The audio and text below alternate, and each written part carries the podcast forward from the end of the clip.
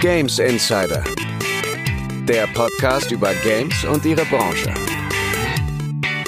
Hallo da draußen und herzlich willkommen zur 66. Folge von Games Insider.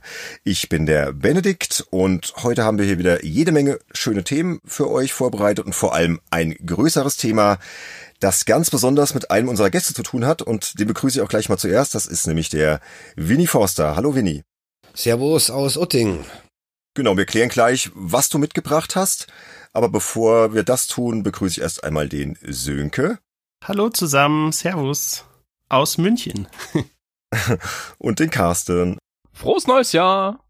Und ich sitze in Leipzig, wie immer. Ja, genau. Frohes neues Jahr noch, Jungs. Wir haben ja seit genau. vor Weihnachten nicht gesprochen.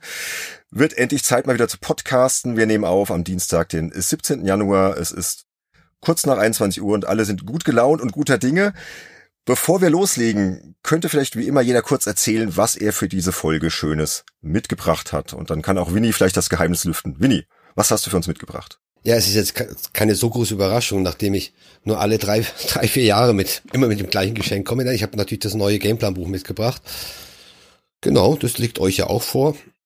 Ja, das liegt hier schon neben mir und riecht auch noch sehr frisch. hab's auch erst vor einigen Tagen geöffnet, muss ich sagen, die Folie, wenn ich ehrlich bin, und hab dann aber schon viel gelesen und geplättert und ja, ach, das riecht einfach, riecht gut. Ganz neu. Sowas gibt's bei keinem Online-Artikel, Leute. Ja, genau. Nein, echte Bücher noch. Und das heißt, wie die ersten Auflagen, Spielkonsolen und Heimcomputer, Untertitel. Eine spannende Reise durch 50 Jahre Game Hardware, ne? Kann man noch dazu sagen. Jetzt die fünfte Auflage, es sind jetzt, glaube ich, genau sieben Jahre her, seit der letzten Auflage, äh, die ausverkauft war. Und genau, damit habe ich jetzt auch mein letztes halbes Jahr verbracht. Äh, Redaktion, Korrekturen, um jetzt äh, genau 50 Jahre ähm, Spielkonsolen zwischen zwei Buchdeckel zu bekommen. Genau. Und da werden wir gleich drüber sprechen. Wir haben auch noch ein bisschen was anderes vorbereitet. Sönke, was hast du dabei? Ja, also ich kann ein paar Takte erzählen zum kommenden Line-up von PlayStation VR. Das ist ja dann schon mehr oder weniger auf dem Markt, wenn wir die nächste Folge dann aufnehmen. Und ich habe mich sehr intensiv spielerisch mit Fire Emblem Engage beschäftigt, was ja heute, äh, wo das Embargo gefallen ist, wo man also heute über alles sprechen darf, ebenso wie One Piece Odyssey, ähm, auch ein in Japan entwickeltes äh, ja, ein in Japan entwickelter Spielegigant, so rein vom Inhalt her. Ähm, und ja, das sind so die drei Themen, über die ich gerne sprechen würde. Ich wollte noch ein bisschen was zum ähm, PlayStation Sense Edge Controller äh, sprechen, aber der oder DualSense Edge Controller, aber der ist leider noch nicht rechtzeitig als Muster eingetroffen. Insofern muss das dann auch noch mal geschoben werden, aber da bin ich sehr gespannt, was das Ding noch so alles kann. Genau. Wunderbar. Carsten, was hast du hier vorbereitet? Ja, das äh, Spielejahr geht ja recht ruhig los. Der Januar, da ist nicht äh, wahnsinnig viel auf dem Programmdeckel. Deswegen habe ich mir gedacht, im Press Review, da werden wir über zwei Spiele reden. Sönke hat sie gerade vorgestellt. One Piece Odyssey durfte ich auch testen. Aber ansonsten haben wir da noch ein bisschen Luft und nutzen diese, um auf das Spieljahr 2023 ein bisschen vorauszublicken und einfach darüber zu äh, sinnieren, was so unsere potenziellen Highlights sind, auf welche Spiele wir uns ganz besonders freuen. Und ja, da bin ich schon gespannt, äh, was die Kollegen da nennen werden.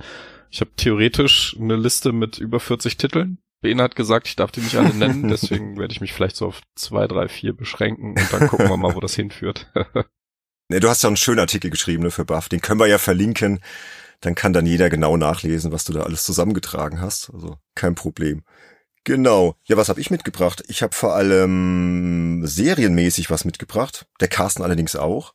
Denn wenn wir hier gerade aufnehmen, ist gerade frisch die Serienumsetzung zu The Last of Us angelaufen von HBO. Und habe ich mir natürlich angeschaut gestern Abend und habe da definitiv Gesprächsbedarf hatte auch nicht so viel Zeit zum Spielen letzte Zeit, deswegen bei mir ist heute eher so Serientalk angesagt. Ähm, Im Conference Call Teil habe ich einiges Lustiges zu erzählen, glaube ich. Und natürlich habe ich genau wie hier die Kollegen Fragen für den Winnie vorbereitet, die wir dann gleich stellen werden. Und dann würde ich sagen, gehen wir mal direkt in den Conference Call. So Leute, was ist bei euch so passiert? Wir haben uns letztes Mal vor Weihnachten gesprochen. Habt ihr die Weihnachtsfeiertage gut rumgebracht, ohne größere Katastrophen? Habt ihr gut gegessen? Habt ihr Urlaub gemacht? Habt ihr Zeit zum Spielen gehabt? Erzählt doch einfach mal kurz. Vielleicht mal der Gast zuerst. Winnie, wie hast du so die, die Weihnachtszeit verbracht? Habe ich vorhin eigentlich auch schon ganz gut angedeutet. genau, also wir, das Buch kam tatsächlich ein paar Tage vor Weihnachten raus, so dass die Zeit davor ultra stressig waren. Also die Wochen kam, glaube ich, am 21. aus dem Druck. Mhm. Ähm, und es ging dann ja natürlich dann gleich in den Versand, in die Logistik, in die Vermarktung über.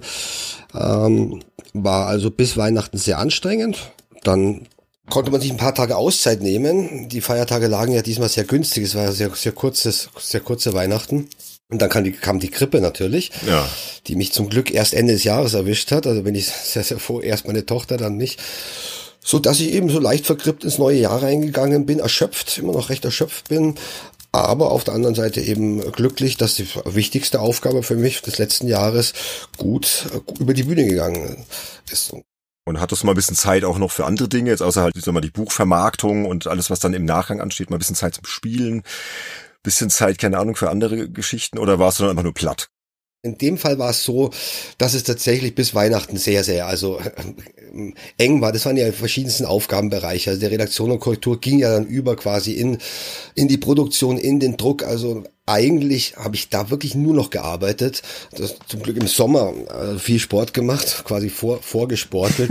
so der Herbst waren, also die letzten zwei, drei Monate waren tatsächlich Arbeit, die verschiedensten Sachen, aber sehr viel, eher zu viel. Und das mit meinem, mit der Grippe jetzt um zu, zu Neujahr irgendwo hat's gepasst zeitlich, aber das hat ähm, ja die, Zeit schon geprägt. Also sehr für meine Verhältnisse sehr wenige Freunde getroffen, gut Familie natürlich schon über Weihnachten, aber tatsächlich sehr wenig so, soziale Kontakte. Genau, und jetzt eben halt ähm, doch ähm, äh, wieder gut eingestiegen in die Arbeit. Die Lager sind quasi voll mit dem Buch und jetzt äh, beginnt eben die Vermarktung und die Kommunikation. Also insgesamt war es wirklich eine Zeit, die ähm, geprägt war von Buchproduktion und ein bisschen krank sein. Okay, sprechen wir gleich im Detail über das Buch. Sönke, was bei dir passiert? Sehr gut gegessen. ich hatte es ja vorhin schon kurz erwähnt. Äh, ich, ich tendiere dazu, etwas schnell zu essen und krieg dann immer viel Luft in den Bauch und habe dadurch dann ausgerechnet am, ich war es am ersten oder zweiten, ich glaube am ersten Weihnachtsfeiertag ziemliche Bauchkrämpfe irgendwie gehabt. Das heißt, ich lag da nur im Bett, während alle anderen äh, die dollsten Filme geschaut haben und äh, mit der Familie geskypt haben. Und ich war irgendwie zu nichts zu gebrauchen, aber äh, es hat sich dann Gott sei Dank gebessert. Und ähm, dann sind wir nach Neujahr ähm, mit einer Durchfahrt in deiner alten Stadt Karlsruhe, wo du ja auch mal zeitlang gewohnt hast, dann äh, Richtung Frankreich nach Straßburg gefahren. Das war sehr schön. Äh, haben uns da das alles in Ruhe angeschaut, sind dann noch im Elsass äh, gewesen, haben da so ein ganz äh, malerisches Örtchen durchfotografiert und den historischen Stadtrundgang gemacht, was den Kids auch sehr Spaß machte, weil man da ja, an so Markierungen entlang durch die ganze Stadt sechs Kilometer geschleust wird und die sind teilweise recht gut versteckt. Das ist bisschen wie so eine Schnitzeljagd. Äh, aber man ist dann doch stolz, wenn man es bis ans Ende geschafft hat und es gab sogar noch eine Game-Ausstellung zu Spielen aus den und äh, Hardware aus den 70er Jahren ähm, in Straßburg. Das habe ich aber zeitlich leider nicht geschafft, da mal vorbeizuschauen. Das hätte ich sehr, sehr gerne noch gesehen. Ähm, zumal da auch in Winnies Buch äh, ja, sehr viele dieser Sachen aufgegriffen werden. Ja, vielleicht beim nächsten Mal dann. Aber das war so die. Oh, und viele Serien geguckt, ähm, insbesondere videospielbezogene Sachen, so wie äh, Dragon Age Absolution und Sonic äh, Prime. Ja, das, da habe ich auch viel, viel Zeit mit diesen ganzen Serien verbracht. War sonst ziemlich erholsam, Gott sei Dank, ja. Na, das ist doch schön. Ja, ja gut, das ist ein gutes Stichwort, übernehme ich mal, bevor dein Carsten weiter erzählt, weil mein Urlaub war jetzt nicht so erholsam, weil irgendwie ist der ausgefallen ich dachte irgendwie so, ah, das machst du mal wenigstens paar Tage frei. Und dann fiel mir irgendwann ein, Mist, die Einkommensteuer 2021 ist noch nicht so ganz fertig, ne? Und dann, die macht auch dummerweise meine Schwester, das ist meine Steuerberaterin, dann hat die noch ein bisschen Druck gemacht, ja, du musst jetzt mal langsam und wo bleibt denn die und wie weit bist denn schon? Und ich war halt noch nicht sonderlich weit und habe ich halt nach Weihnachten zwischen den Jahren da mit der Steuer verbracht und äh, bin jetzt immerhin bis zum September vorgedrungen. Also es fehlt nicht mehr so viel, aber es ist immer noch was und ja, war ein bisschen nervig, ne? Weil du willst dann eigentlich mal gar nichts machen und auch mehr Serien schauen und vor allem mal was zocken und da blieb die Zeit irgendwie ein bisschen auf der Strecke und da ging spieletechnisch nicht so viel, aber ich habe ein bisschen Mario Kart 8 gespielt mit meinen Kindern. Die finden das immer ganz toll, so, ne? so ein bisschen so Weihnachtstradition, da diverse Rennen geliefert und wir haben ähm, ein bisschen Let's Sing 2023 gespielt. Vor allem an Heiligabend. Das habe ich meiner Tochter geschenkt. Und ja, was will ich sagen, da floss auch ein bisschen Rotwein und ich habe dann äh, Stand By Me geschmettert, diesen Klassiker. ich hat für ziemlich viel Gelächter gesorgt. Das wurde zum Glück nicht aufgenommen, so dass es auch niemals an die Öffentlichkeit gelangen wird und das ist auch besser so. ja, aber ansonsten ja viel Steuerkram und war dann irgendwie nicht so erholsam. Dafür habe ich dann ganz gut krachen lassen, vor allem an Silvester. Wir waren auf einer relativ großen Party, so im 20er Jahresstil. Das Motto war The Great Gatsby und die cool. wollten halt auch wirklich, dass du so kostümiert hinkommst und ich habe dann halt äh, Anzug und Fliege getragen und äh, meine Frau war mega aufgebrezelt und auch die Tochter und so. Das war sehr, sehr nett, muss ich sagen. Mal wieder alte Freunde getroffen. Größte Party seit Jahren. Ging ja äh, dank der Pandemie auch nicht so und das war auch sehr, sehr schön, muss ich sagen. Ähm, auch viel getanzt und war, war richtig cool. Ne? Von daher, das hat irgendwie auch Energie gegeben, wenn jetzt auch nicht so urlaubstechnisch. Und dann muss ich auch sagen, hat der Kollege Andy mir so ein bisschen den, den Neujahrsanfang versaut, weil er hatte noch einen Artikel verbummelt für Computech zum Thema Kameraperspektiven in Spielen. Das war auch gekoppelt an ein großes Video, was wir da produzieren mussten, was irgendwie über 30 Einzelfiles hatte. Und das hat er dann halt nicht mehr geschafft vor Weihnachten und dann musste ich halt Anfang Januar ran und das alles redigieren und zusammentragen und da bisschen beim Schnitt helfen und so weiter. Und deswegen habe ich auch gesagt, Andy, in Folge 66 bist du nicht dabei. Das ist die Strafe. deswegen ist er heute auch nicht da. Nein, Schmarrn, stimmt natürlich nicht. Der ist leider verhindert, aber wir hören später noch was von ihm, dazu dann später gleich. Ja, und ansonsten ging es dann halt doch schon relativ schnell wieder mit der Arbeit weiter. Ne? Die Auftragstabelle ist schon wieder ganz gut gefüllt und die Planung für diverse Artikel für Computech, für golem.de. Das Jahr ist schon wieder vorbei eigentlich. Ja, ist schon wieder vorbei. Die laufen schon wieder und ja, aber irgendwie auch schön, ist ja auch besser, dass es läuft, als dass es nicht läuft. Und ähm, auch podcast-technisch ist schon wieder einiges geplant. Hier eine große Folge ist geplant zu einem großen PC-Spielemagazin hier für unser Format Making Max für die Kollegen von Stay Forever. Ich darf es noch nicht verraten, aber ja, wer Making Max kennt und sich mal so die Liste anschaut, könnte sich vielleicht denken, welches Heft noch fehlt. Vielleicht ein ganz kleiner Teaser. Der Gast der letzten Folge hat was damit zu tun. Und mehr sage ich jetzt nicht. Genau. Und ansonsten äh, großes Thema bei mir auch immer Fußball. Ich darf darüber reden, kommen wir später zu im Feedback-Teil. Es gibt da einen Hörer, der meinte, du musst viel mehr über Fußball erzählen, über deine Mannschaft. Aber ich mache es auch wieder kurz, fehlt ein bisschen der Spielebezug. Ich trainiere die U14 von Gaudernheim, Verein kennt kein Mensch, aber den sollte man kennen. Und da ist jetzt auch die Weihnachtspause vorbei. Wir schauen Richtung März, da geht nämlich dann die Rückrunde los. Wir sind ja auf dem ersten Tabellenplatz und die Vorbereitung startet und wir hatten ein Hallenturnier schon und trainieren jetzt schon wieder zwei, dreimal die Woche. Die ersten Testspiele stehen an und ja, auch das hält mich sehr auf Trab. Ist auch ein sehr forderndes Alter, nur so 13 bis 15-Jährige. Da könnte ich euch Geschichten erzählen, aber das machen wir ein andermal. Ja, vielleicht irgendwann mal so ein Pubertäts U14 Special. Was passiert eigentlich auf dem Fußballplatz bei Jugendlichen? Ich kann euch sagen, Wahnsinn. Ja, und die reden auch ständig über Spiele. Da sind aber ganz andere Titel so angesagt als bei uns. Immer noch Fortnite, FIFA 23, Valorant, so, das sind so die Spiele. Genau. Das war das, was mich so beschäftigt hat. Und da fehlt noch der Carsten. Ja, ich hatte in der letzten Episode ja schon angekündigt, dass wir in der Redaktion quasi direkt nach Neujahr wieder Vollgas geben dürfen, weil in der ersten Januarwoche direkt die Abgabe der PC Games More der neuen Ausgabe stattfand. Druckabgabe war Donnerstag, Freitag. Und wir sind tatsächlich mit sehr vielen noch nicht fertigen Seiten aus dem Jahreswechsel rausgekommen.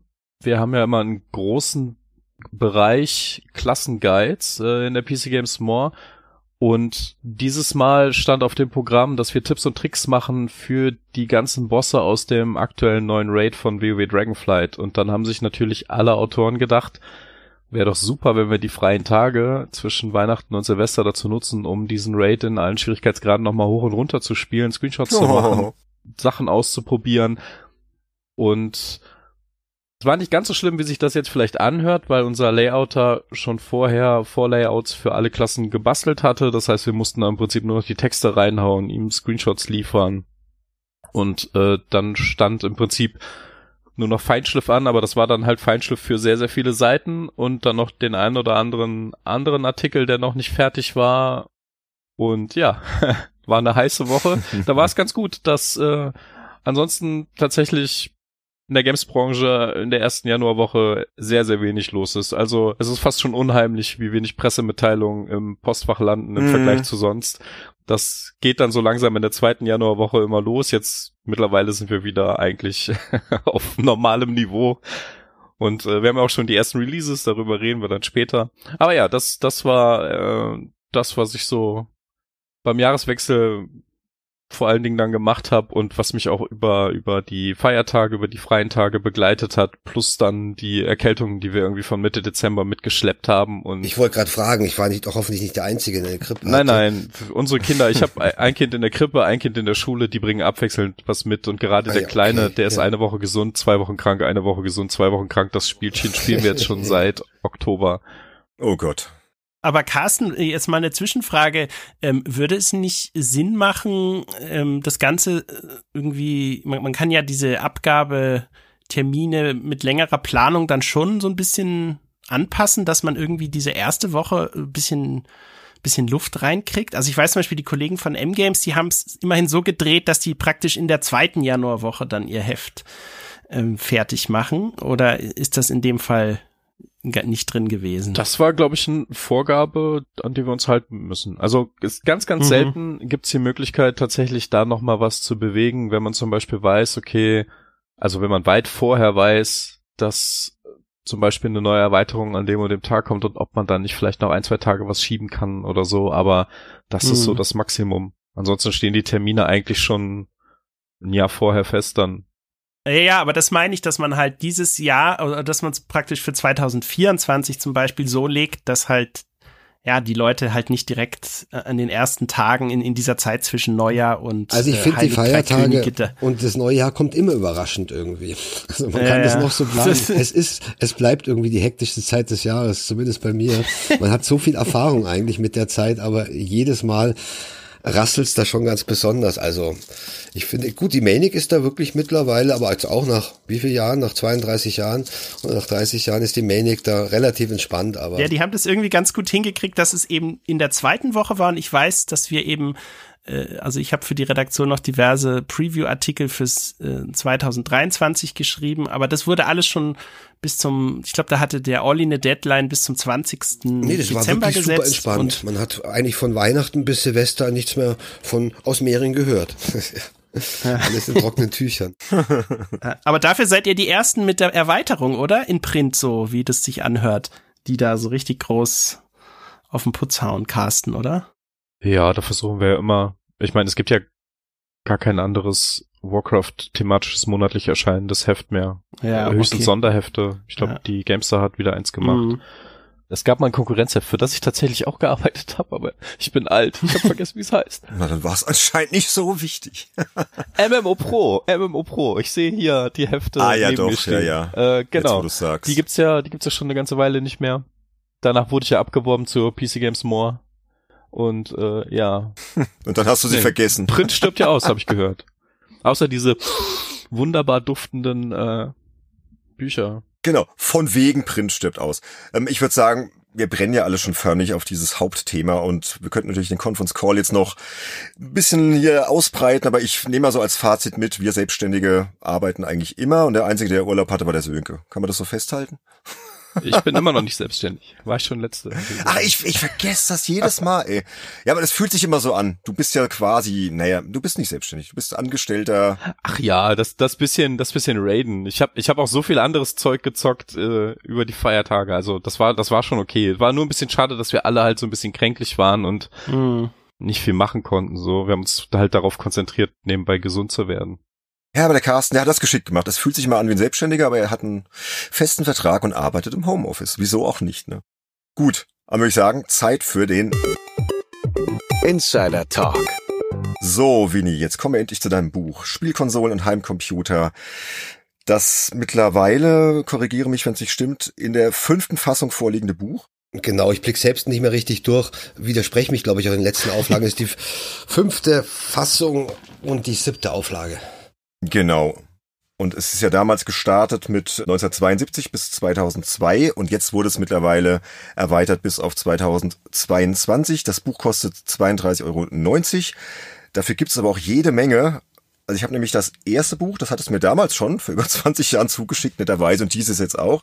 Genau, also das ist mir auch erst im Herbst aufgefallen, als ich das Vorwort der neuen Auflage geschrieben habe und dann unterschrieben habe eben November 2022, dass das erste Vorwort im November 2002 geschrieben ist, ist auch, auch ein kleines Jubiläum.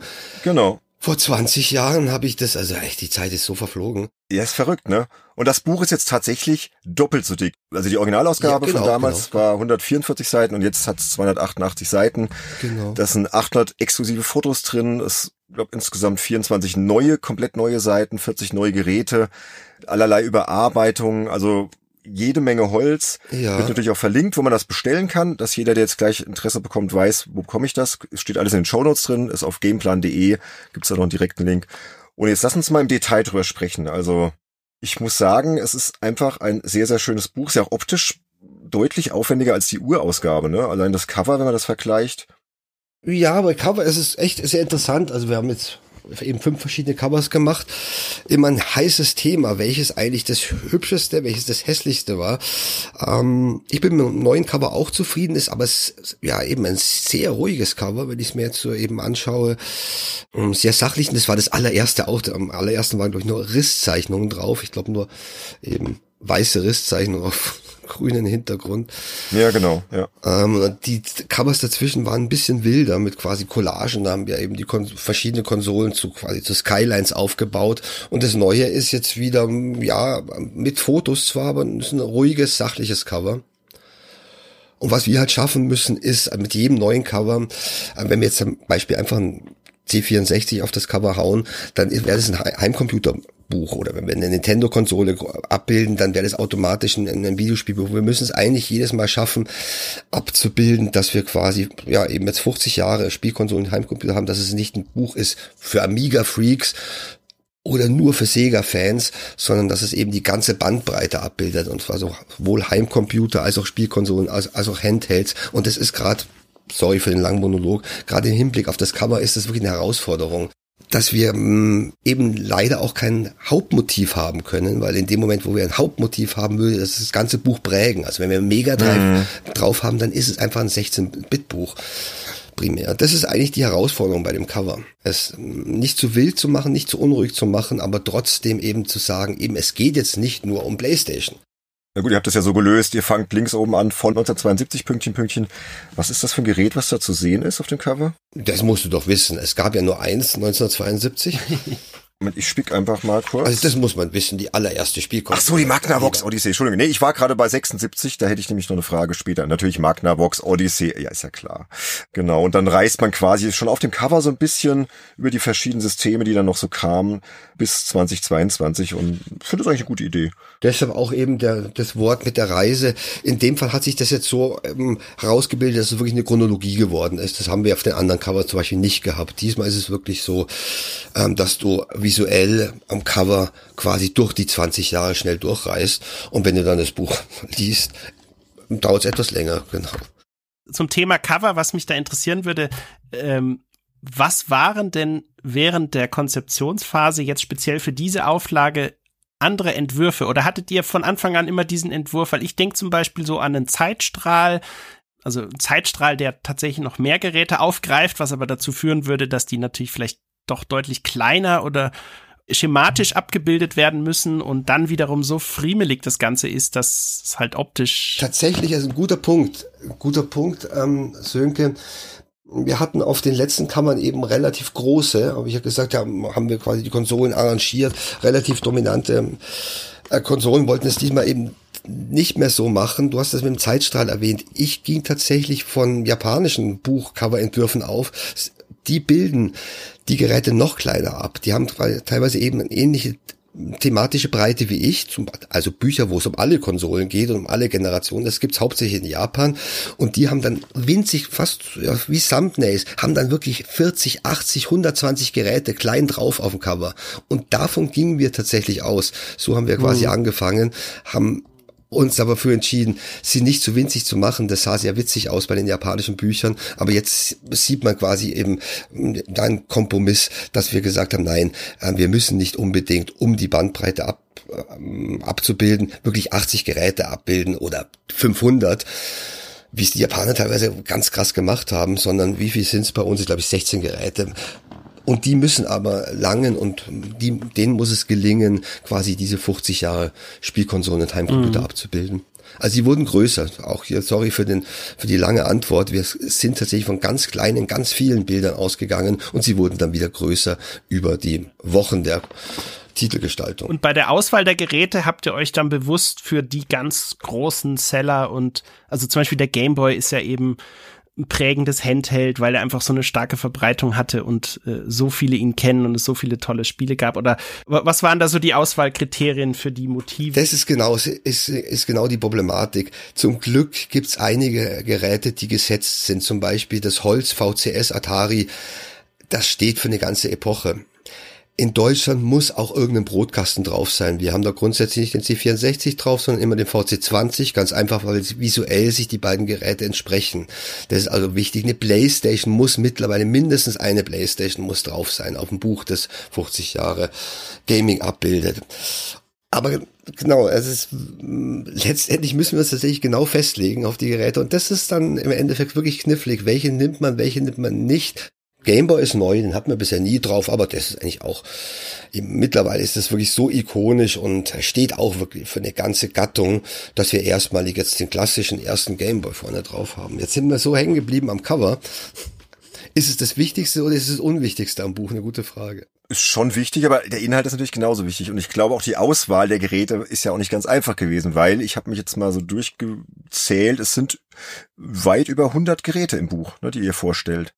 Ja, mit äh, Plattformen. Es sind, glaube ich, ähm, sollten einfach alle sein in gewisser Weise. Das Ziel ist tatsächlich schon von Anfang an gewesen, es war natürlich vor 20 Jahren ein bisschen leichter noch, in gewisser Weise alle relevanten Spieleplattformen. Und zwar egal, ob jetzt in Asien, in den USA oder Europa, also nicht deutschzentrisch oder eurozentrisch.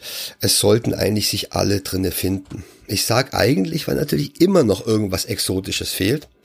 Aber die Zielsetzung von dem Buch war von Anfang an, es sollten alle Geräte drinne sein. Jeder Spieler sollte auch sein erstes Gerät drinne finden, sein aktuelles Gerät drinne finden. Und das, was er beim Nachbar gespielt hat. Ja, und sag mal, Winnie, wie viele dieser Geräte, die jetzt im Buch sind, hast du wirklich in deinem Leben oder in deiner Spielerlaufbahn wirklich mal ausprobiert? Alle, denke ich. Alle? Wow. Ja, da muss ich jetzt bei den hintersten zum Beispiel, ich hatte ein Blaze Evercade zum Beispiel nicht bis heute nicht. Das ist eine schöne Retro-Konsole, aber dieses Gerät hat mich zum Beispiel nicht ausge...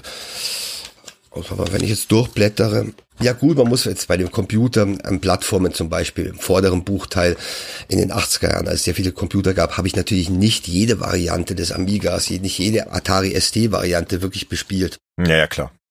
Oder auch vom Master-System, wenn es da mehrere, mehrere, ich weiß nicht, Master-System, zum Beispiel die Vorgängerkonsolen vom Master-System, die japanischen habe ich auch nie bespielt. Also ich revidiere, sorry, ähm, wahrscheinlich die Hälfte der Geräte. Lass die Varianten weg, die ich nicht gespielt habe. Aber ich denke, jede Playstation-Revision habe ich gespielt. Also nicht nur jede Playstation-Generation, sondern auch jede Playstation-Revision habe ich in der Hand gehabt, habe ich mal gespielt. Ja, und ich habe mich ja gerade eben schon ein bisschen geblamiert mit der Magnavox Odyssey, aber zu meiner Ehrenrettung, ich hatte im Kopf schon eine Konsole von 1976, deswegen habe ich mich da irgendwie verguckt. Die kannte ich tatsächlich nicht. Fairchild Channel F. Was ist das? also das ist. Die gab's in Deutschland. Ich muss es selbst blättern, Seite 16 weil du jetzt natürlich auf oben. Halber Sternbewertung. Vielen, vielen Dank. Ich denke, die gab's in Deutschland doch auch als Saba, oder? Das war noch in Deutschland. Hoffentlich sage ich jetzt nichts Falsches, weil dann wird das auch peinlich. Tatsächlich, ja, ich lese es gerade nach. Als in, in deutscher Asaba war aber ultra rar. Stand mhm. damals schon in den Hi-Fi und Videogeschäften. Es waren ja keine Computergeschäfte, sondern damals gab es ja irgendwie ja quasi Videotheken, die auch Videogeräte und so verkauft haben. Das waren eigentlich die die Outlets in Deutschland für für die frühen Spielkonsolen. Also liegt dann ja auch, muss man ausrechnen, wie alt ich war, auch vor meiner Zeit. So richtig gezockt habe ich angefangen, auch mit Atari VCS. Und das Fairchild war irgendwie eine Außenseiter, ein Exot damals. Das ist aber auch das Schöne an dem Buch, finde ich, äh, dass es auf auf der einen Seite einen so in die nostalgische Reise, in die eigene Vergangenheit so ein bisschen mit mitführt auf vielen, vielen Seiten und gleichzeitig dürfte hier jeder diverse Konsolen finden, von denen er noch nie im Leben was gehört hat.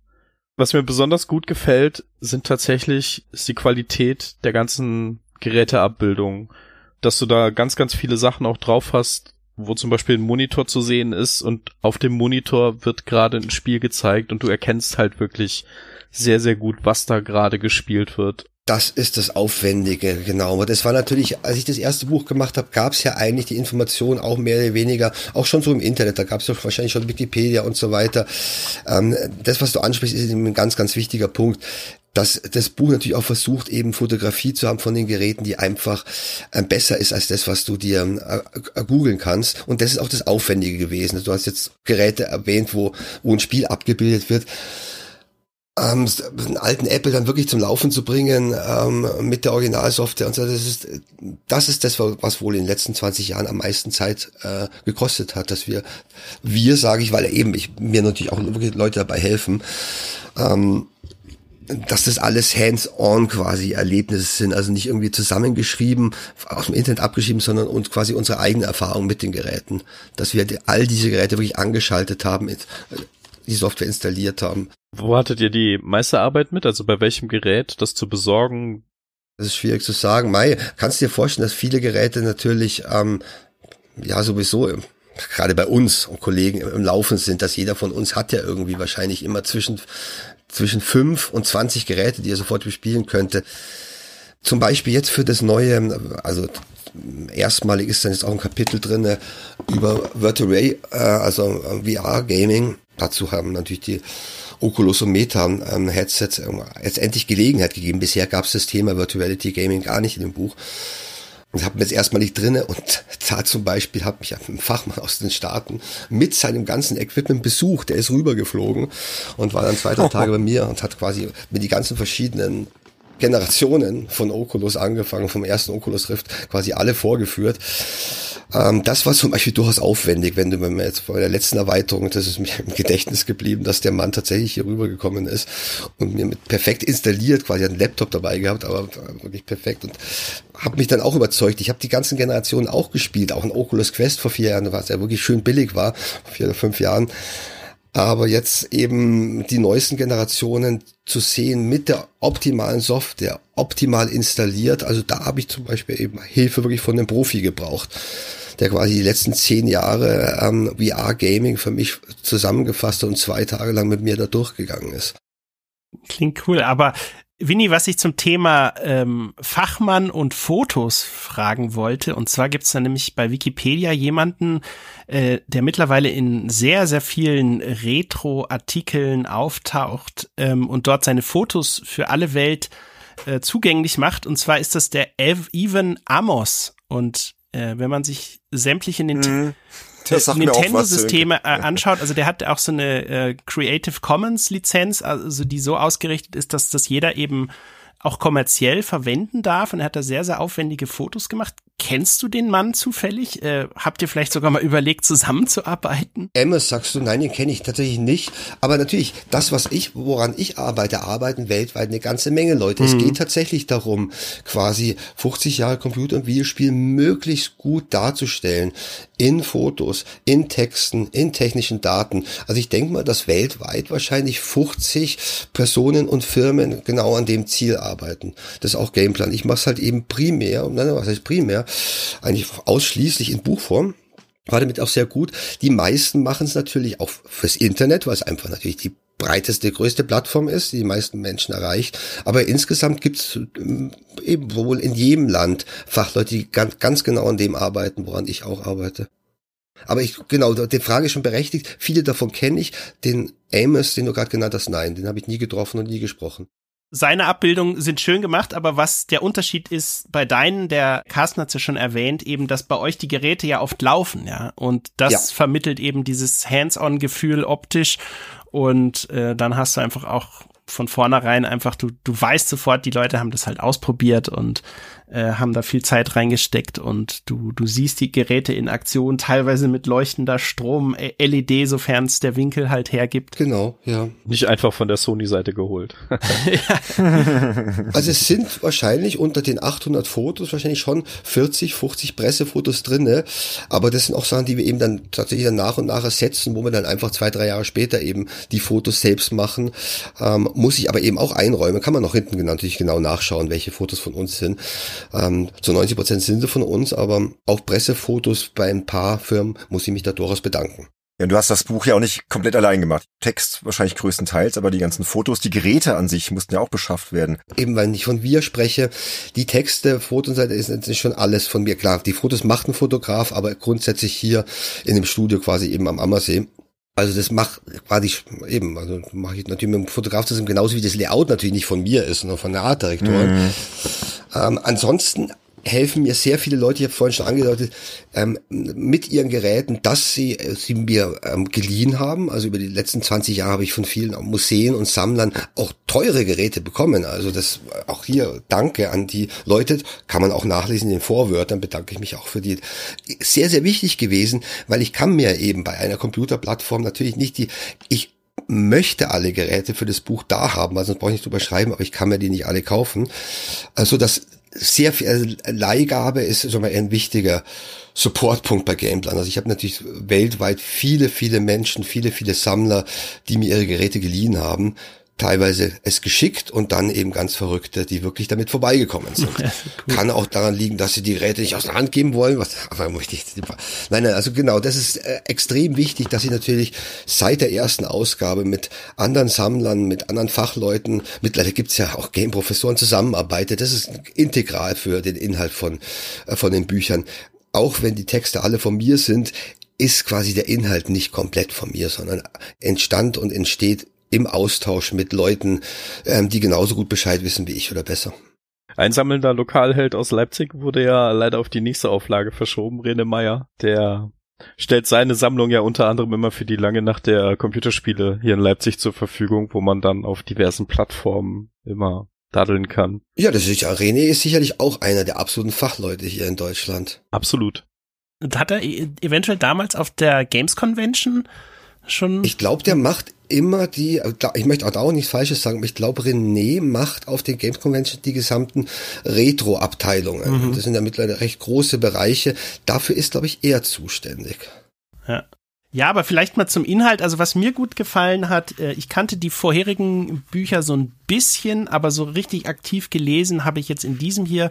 Was mir gut gefallen hat, dass wenn man die einzelnen, äh, die Artikel zu den einzelnen Geräten liest, dann kriegst du eben so ein bisschen die Evolution des Geräts mit. Ähm, da wird, da kann natürlich nicht alles erwähnt werden, was da passiert ist. Dafür reicht der Platz nicht, aber es wird dann zwischendurch auch vor allem in den neueren Teil auf so Dinge wie Cloud Gaming und Game Pass und äh, PlayStation VR 2 ist glaube auch schon drin und so weiter eingegangen ähm, und man und auch teilweise Aufkäufe von Firmen, die ja dann auch die Positionierung des Herstellers beeinflussen am Markt und so weiter. Also das hat mir gut gefallen, dass eben auch solche Aspekte da drin sind und es nicht nur um nüchterne Performance-Zahlen und Specs und wie funktioniert der Controller geht, sondern auch so ein bisschen wie kam die Firma dazu, das zu machen? Warum hat sie das gemacht und wie hat sich das entwickelt? Also das wird da relativ kompakt abgehandelt. Also für die Leute, die das irgendwie mal so nachholen wollen, diese, diese Evolution und nicht hunderte, hunderte Wikipedia-Seiten auf Englisch von A bis Z wälzen wollen, äh, für die ist das ein ganz tolles Nachschlagewerk. Also so ging's mir jetzt als jemand, der auch viele dieser Geräte hier selber hat, ja. Na, ich meine, ich bin natürlich auch zum, zum richtigen Zeitpunkt geboren und dafür auch dankbar. Es ist ein reiner Zufall natürlich, dass ich tatsächlich auch die gesamte Evolution äh, mitbekommen habe. Ein paar Jahre früher, die Leute, die noch ein paar Jahre älter sind als ich, die hat's schon gar nicht mehr interessiert. Die sind quasi aufgewachsen mit Mofa und der E-Gitarre. Genau mein Jahrgang, der ist 69 ist quasi so die erste Generation, die von Pong das alles miterlebt hat und sich auch dafür interessiert hat. Das ich denke mir, auch gerade wenn ich eben mit jüngeren Kollegen rede, die haben so viel Ahnung. aber das, was sie verpasst haben, ist halt auch wirklich nicht da. Das haben sie nicht, nicht selbst erlebt. Und das ist natürlich ein schöner mhm. zeitlicher Zufall. Deshalb habe ich mir vielleicht auch den Beruf gesucht vor, vor, vor gut 30 Jahren, dass ich alles aus erster Hand noch erzählen kann. Das wird natürlich für jeden, der 10, 20, 30 Jahre später geboren ist, schwieriger. Der kann dann nur noch abschreiben. Bös ausgedrückt.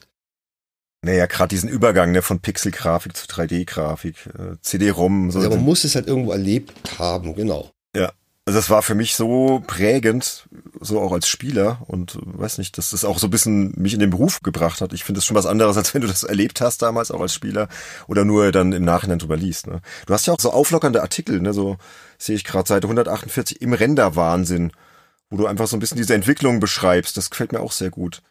Also generell ist das Buch ja so aufgebaut, dass quasi jede Plattform eben ähm, ein bis, glaube ich, sechsseitiges Kapitel hat. Das also das Hauptteil des Buches besteht, chronologisch aus den ganzen Plattformen angefangen, eben mit Atari-Konsolen, über Nintendo-Konsolen und so weiter. Und dazwischen das, was du jetzt meintest und vorhin auch mit der anderen Cloud-Computing, grundsätzlich behandelt das Buch ja ähm, die Geräte und die erschöpfend. Es gibt aber dann einfach Sachen, die wichtig sind fürs Gaming, die natürlich ähm, in diesem Gerätekapitel nicht abgefangen werden kann. Zum Beispiel nehmen wir die ganzen Automatenspiele. Mhm. Prägend für die ersten 10, 15 Jahre. Das nur mal als Beispiel zu nehmen. Du hast Cloud vorhin genannt, das wäre jetzt eher prägend für die letzten Jahre, aber fangen wir vorne an, die ganzen Automatenspiele. Da diese Themen nicht fehlen konnten, also die ganzen Themen, die jetzt nicht spezifisch äh, ähm, auf die Spielkonsole, Spielcomputer bezogen sind, haben wir von der ersten Ausgabe an solche Zwischenkapitel eingeführt, quasi alle paar Jahre. Insgesamt sind es, glaube ich, sieben oder acht so Zwischenkapitel. Fasst das Buch alles zusammen, was quasi in den Gerätekapiteln nicht vorkommt. In den Gerätekapiteln ist natürlich 90 Prozent von, von allen Spielen, von eben von allem, was wir erlebt haben, drin, aber es fehlen eben bestimmte Sachen und dafür gibt's eben diese Zwischenkapitel. Im Renderwahnsinn wäre dann natürlich das Zwischenkapitel, das quasi so die frühen 90er Jahre behandelt, als die CD-ROM aufkam und als die 3D-Grafik aufkam. Da gab es den Rinderwahnsinn als Krankheit. Stimmt. Und da kam das Wort des Renderwahnsinns eben auf, ja, ja, ja. weil plötzlich alle gerendert haben. Das war einfach, da fassen wir quasi immer so den Geist von fünf, sechs Jahren zusammen in diesen Zwischenkapiteln. Das ist eben zehn Stück. Und da kam bei dem neuen Buch jetzt eben auch eins dazu, weil sich verdammt viel in den letzten sieben Jahren ereignet hat. Das hätte ich eben auch nicht gedacht. Ich dachte, Mai, 16 Seiten erweitern. Letztendlich haben wir um 24 Seiten erweitert. Und während der Arbeit an dem Buch habe ich dann gemerkt, dass die letzten sieben Jahre sich unglaublich viel getan hat. Und zwar auf jeder Ebene in der, in der Spielebranche. Auch auf der reinen Hardware-Ebene. Auch da dachte ich mir, Mai ist es halt eine PlayStation 4 und eine PlayStation 5 erschienen. Und äh, parallel dazu die Xboxer und eine Switch gab's bisschen aufgefallen ist eben, was äh, an, an schwarmfinanzierten Konsolen auf dem Markt kam, Retro-Konsolen, ähm, Handhelds, das sind ja in den letzten Jahren sind ja, sagt ihr mir, wie viele sind 30, 40 verschiedene Konsolen plötzlich auf den Markt gekommen. Dazu eben ganz, ganz neue Trends, die wir mit der Hardware gar nicht zu tun haben, wie eben Streaming, Cloud Computing, also die letzten sieben Jahre waren, ähm, ich dachte am Anfang ist es übersichtlich, da hat sich nicht so viel getan, aber in den letzten sieben Jahren hat sich verdammt viel getan in unserer Branche und in unserem Hobby. Ja, definitiv. So Sachen wie Pokémon Go, das sind ja auch alles Phänomene in den letzten sieben Jahren, glaube ich. Wann kam Pokémon Go? Hast du jemand im Kopf? Ja, Boah. vielleicht sogar vor ziemlich 20, genau sieben Jahren war, war, war das 16? So? 2016, glaube ich. Ist, das sehe ich aber gerade eben im letzten Zwischenkapitel drin, ja. Ich weiß nur, bei Pokémon Go fällt mir gerade eine witzige Geschichte ein. Ich war damals ähm, eingeladen zur Hochzeit vom Kollegen Alex Olmer, der ähm, den iPhone-Blog macht, äh, bekannte Seite auch. Und äh, da waren wir eben in, in Finnland, in Helsinki und auch in anderen Orten. Und überall, wo du geschaut hast, haben die Leute Pokémon Go gespielt. Das war so krass. Ja, nicht nur in Helsinki. Ja, ja, aber da war es besonders krass. Also da hast du wirklich das Gefühl gehabt, dass irgendwie ein ganzes Volk Pokémon Go spielt. Das, sowas habe ich echt noch nicht erlebt. Okay, man achtet dann noch mal spezieller drauf.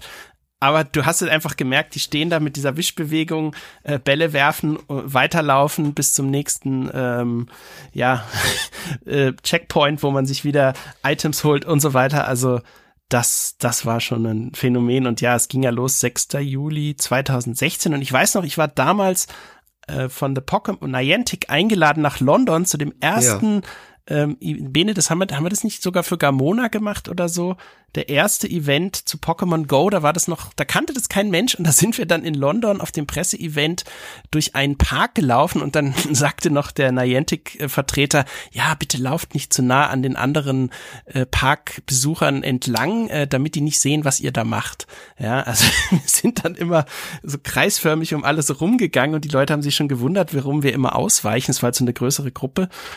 Ähm, ja, so viel zum, zum Thema Pokémon Go. Und das alleine hat ja im Mobile-Bereich so viel bewegt und auch dieses ganze AR-Gaming. Vollkommen eigenes Phänomen. Und von, also von diesen vollkommen eigenen Phänomenen haben wir in den letzten sieben Jahren eben sehr viel erlebt. Also es waren aufregende Jahre auf jeden Fall. Und die nächste Auflage, Winnie, die hast du bestimmt auch schon, die, die fängst schon an zu planen, oder? Klingt für mich so. Ich meine, gut, ich muss es ja ganz anders planen. Wenn ich in der Frequenz weitermache, kann ich mir ungefähr ausrechnen, wie viel ich meiner Lebenszeit noch schaffe. So viele sind das dann lieber gar nicht, äh, gar nicht mehr, lieber Sönke. Ähm, das ist ein bisschen beängstigend, wenn ich alle sieben Jahre eine neue Auflage mache. Aber Dabei wird so ungefähr bleiben. Also das, die nächste Fassung wird wohl in sieben Jahren kommen. Es hat immer mit zwei Sachen zu tun. Dass es ausverkauft sein muss, wobei ich die Bücher auch nachdruck, also auch der Nachdruck dann ausverkauft sein muss. Damit muss es zusammenfallen und es muss sich genügend getan haben, mhm. um eine Erweiterung zu rechtfertigen. Diese beiden Sachen sind bisher immer sehr schön zusammengefallen. Das war eben so eine Frequenz von minimal fünf Jahren, maximal sieben Jahren. Und tatsächlich, wenn ich hm, sage, in sieben Jahren die nächste, in 14 Jahren die übernächste, das war's dann auch schon, weil dann bin ich 68 oder sowas. Und ob Und ich dann, dann willst noch, du aufhören oder was? Dann sagst du so, es reicht. Kann, also, ähm, ja. Ich glaube, du hast dann so eine KI, die für dich äh, mit diesem neuen Microsoft-Algorithmus Teile des Buches schreibt. Ja, ja. Ja, das haben wir in der Maniac schon prophezeit vor 25 Jahren. Leider gibt's die KI immer noch nicht. Na, wir können froh sein. Wir Profis, ja, wir sind ja auf dem Weg dahin, wir. dass natürlich immer mehr Content, auch zu Videospielen, natürlich tatsächlich algorithmisch erzeugt wird, Zönke. Also das ist noch nicht, noch nicht der Mainstream, aber wir erleben das sicherlich noch mit, wie wir immer mehr ersetzt werden, natürlich einfach durch ähm, algorithmische Multiplikatoren. Naja, aber ein Winnie Forster kann jetzt für Spielkonsolen und Heimcomputer nicht ersetzt werden, glaube ich. Nee, das glaube ich auch nicht. Das würde nicht funktionieren, ne? Ich wollte nur dran erinnern, dass ich ersetzt werden muss, weil die Lebenszeit begrenzt. Ihr seid ja noch alle unter, was weiß ich, unter 40 oder irgend sowas. Ne, ich bin gerade zum achten Mal 39 geworden. Genau, genau, das ist vernünftig, ja. das ist vernünftig. Vor wenigen Tagen, also zum achten Mal schon, bin ich 39 und ich bleib's jetzt auch. Aber Winnie, ich habe hier auch noch verschiedenste Fragen ähm, und die, die mich eigentlich mit am brennendsten interessieren würde, planst du, äh, zumal diese Art von Buch ja zurzeit ähm, irgendwie doch im, im Trend liegt, man sieht ja. nur die Seite von Bitmap Books an, die wirklich im mehr oder weniger Monats- oder zwei Monats-Rhythmus fantastische neue Bücher ankündigen zu allen ja. möglichen Genres und so weiter. Ähm, willst du sowas auch mal in einer englischen Fassung äh, bringen? Oder hast du es vielleicht und ich weiß nichts davon? Das habe ich, die 2.5er Auflage ähm, habe ich tatsächlich wahnsinnigerweise vor 17 Jahren parallel in der deutschen und in der englischen Auflage gemacht. Mhm das war sehr interessant, ähm, ging auch sehr gut auf. Also hast du vollkommen gut ab, äh, also richtig abgeschätzt. In Amerika verpuffen die Bücher natürlich, aber es war damals. Ich bin ja quasi immer noch ein Mann-Verlag. Das hat 24 Jahre noch nicht verändert mit vielen externen Helfern. Aber das war damals eigentlich so anstrengend, dass ich seitdem nicht mehr gemacht habe. Aber es ja. ist äh, auf deine Fragen, die zu beantworten, ja, es ist, es ist notwendig, zu dem ich gefragt werde aus der ganzen Welt durch diese alte englische Auflage. Da haben wir ein paar mhm. tausend Stück eben verkauft. Ähm, die sehr, sehr gut ankam und die auch zitiert wird wiederum in anderen Büchern, sind die Anfragen ja immer da. Es ist eine Frage einfach gewisserweise der Zeit. Das ist der Grund, warum ich es nicht mehr gemacht habe, weil es wäre hochreizvoll, es hat Spaß gemacht, es war sehr lukrativ damals. Die Dinge haben sich verkauft, kamen gut an sie sind, habe ich vorhin schon gemeint, sie sind aus einer quasi internationalen Perspektive geschrieben. Sie sind bewusst so geschrieben, dass man nicht merkt, dass sie ein Deutscher gemacht hat, sondern also das war mir von Anfang an wichtig, dass ich versuche, die Geschichten so zu erzählen, dass sie nicht irgendwie jetzt ja nur für Engländer interessant sind und nur für Deutsche interessant sind. Also es, ähm, es steht auf meiner To-Do-Liste relativ weit oben. Sönke. Ja. Okay. Ja, ich hätte noch eine Frage zu den Screenshots der Spiele. Du hast ja nicht nur die Geräte fotografiert, sondern hast auch regelmäßig Spielebilder drin. Wie hast du die ausgewählt? Nach welchen Kriterien? Auch natürlich knifflig, weil es viel zu viele gibt. Ja, deshalb. Also stelle ich mir etwas schwer vor, ne? Gut, beim Atari SC sehe ich jetzt gerade Dungeon Master. passt halt irgendwie, ne? So. Ach so, du meintest jetzt nicht die speziellen ähm, Szenen, sondern die Spiele selbst. Wie habe ich die Spiele ausgewählt? Genau, die Spiele selbst. Du hast ja immer wieder Screenshots drin. Genau, sie müssen quasi das System in irgendeiner Form repräsentieren. Ganz klar, dass sie bei wichtigen Systemen wie C64 oder gewissen Playstation dann halt fünf, sechsseitige Kapitel gemacht haben. Nicht nur, um all die Hardware-Varianten abzubilden, sondern auch um genügend Spiele abzubilden. Im Grunde sollte ähm, die ähm, quasi die Auswahl von uns quasi das System optimal abbilden. Das bedeutet, man hat auf jeden Fall die wichtigsten, die besten Spiele, die besten Originale sollten in den Kapiteln abgebildet sein. Ähm, das ist auch eine ganz, eben eine ganz, ganz wichtige und knifflige, aber auch sehr interessante und reizvolle Frage gewesen. Welche, sagen wir mal, acht hm. Spiele repräsentieren die erste Playstation? Welche zehn Spiele repräsentieren den C C64 oder den Amiga? Ja gut, da kann man sich ja wirklich dumm und dämlich denken. Ich meine, da gibt's ja auch verschiedene Präferenzen. Aber von mir großes Kudos Seite 92, da stellst du die Commodore 264 Serie vor und da zeigst du Boah, die Flop-Serie schlechthin, ja. Das war mein erster Heimcomputer, ein C16. C16 war mein erster Computer, das du war mein Einstieg. Ja, aber ich habe ihn geliebt. Und eins meiner Lieblingsspiele war das, was du hier zeigst, Winterolympiade von Udo Gerz. Das war großartig. Genau, bei jedem, bei jedem System das zu treffen, genau. Ich mhm. denke auch, dass es das eigentlich das Wunderbar. Reizvollste war. Du hast Glück gehabt, ähm, Bene, weil die meisten Leute, die mit dem Computer eingestiegen sind, sind überhaupt keine äh, Computerfans geworden. Das war wirklich ein System, mit dem der Commodore wirklich Leute ver vertrieben hat und viele, die das Pech hatten, mit einer schlechten Konsole einzusteigen, die haben dann auch dann fünf oder zehn Jahre sich dann nicht mehr dafür interessiert. Ja, nee, ich, ich hatte mal einen reichen Buddy, Tilo, der hatte dann schon den C64 ganz schnell und der hatte eh alles und dann bist du auf jeden Fall auf dem Laufenden geblieben. Also ich hatte den C16 nicht so lange, aber Winterolympiade war toll und Ghost Town war schön. Du wusstest immer, wie cool es eigentlich sein könnte. Ja, ich wurde auch ein bisschen verarscht von einem alten Schulfreund, der meinte, oh, hier C16 super, den kriegst du ganz billig. Und dann hat er sich von dem Geld, was er an mir verdient hat, den C64 gekauft und ich habe es irgendwie nicht gecheckt, aber ich das hat sich ja geändert. In ne? einer ähnlichen Situation. Ich hatte quasi als einziger ein Spektrum, umgeben von C64-Besitzern. Oh. Spektrum war eine nix auf, viel bessere Plattform als dein komischer Commodore C16.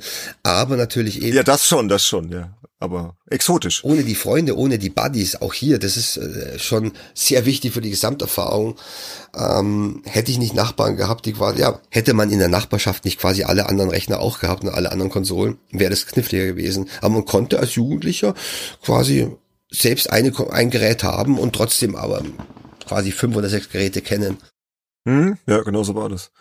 Ähm, ja, und apropos Geräte, also da sind ja lauter Exoten drin auch noch. Ich bin immer so ganz ähm, baff, was es da alles gibt. Oric 1, 1983 erschienen.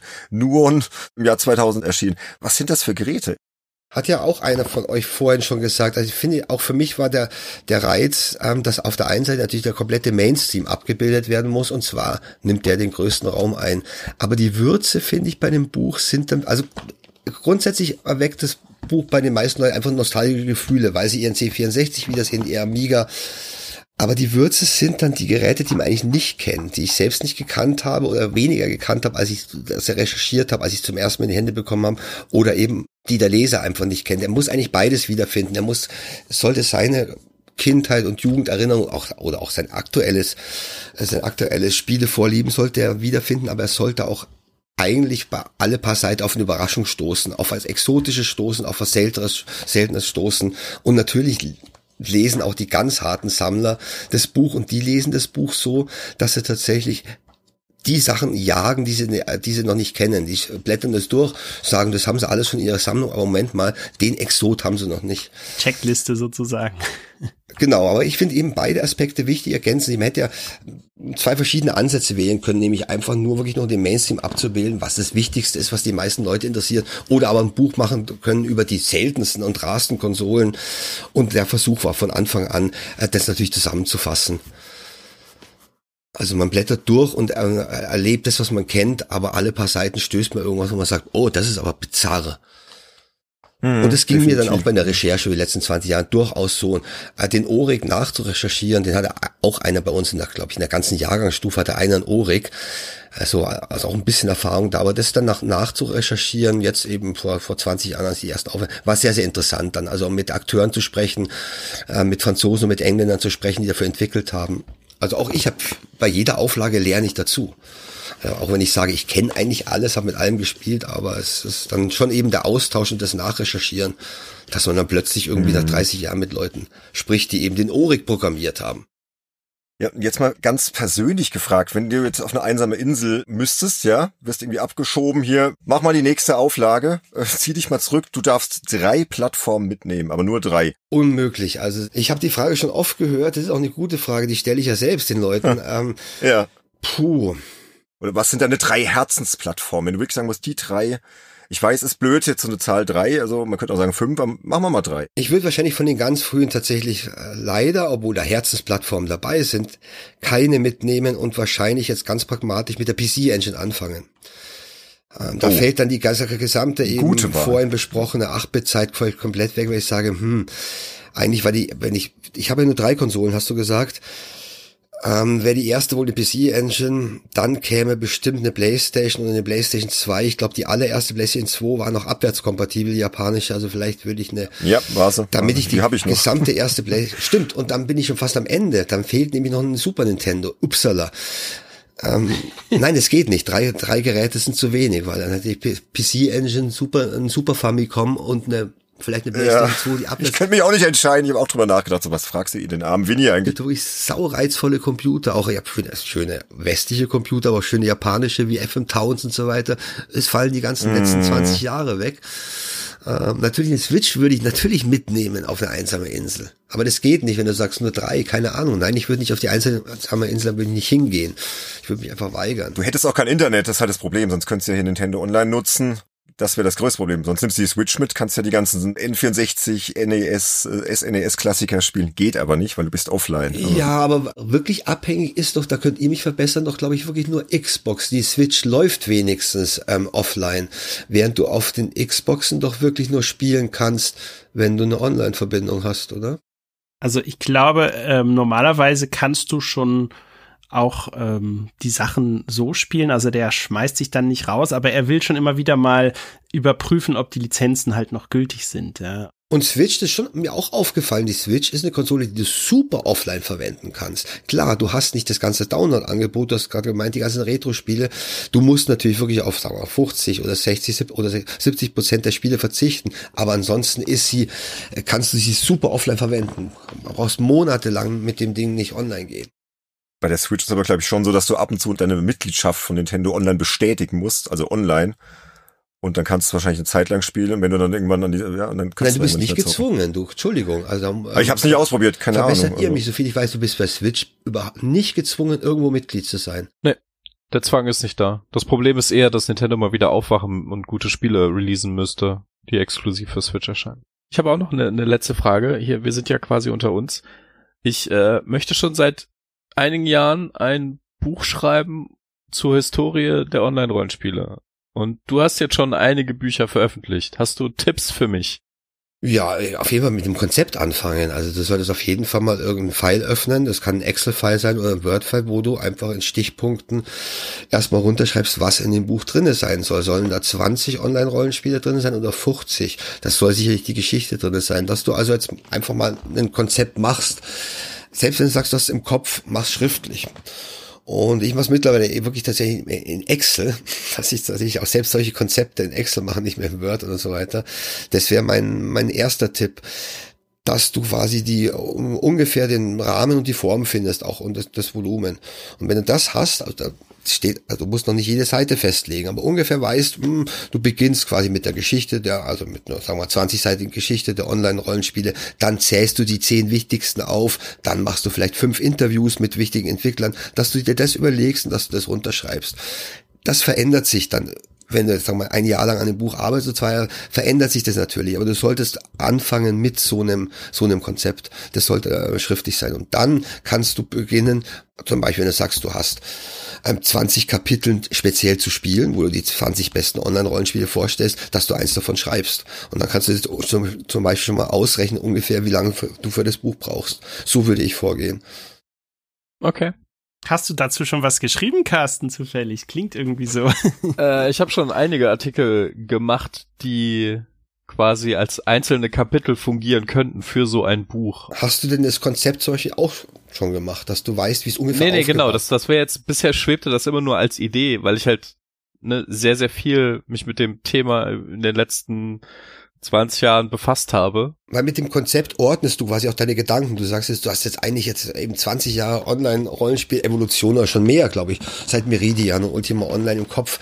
In dem Moment, wo du den, einen Pfeil öffnest, wo du es runterstellst, beginnst du es auch zu ordnen und zu sortieren.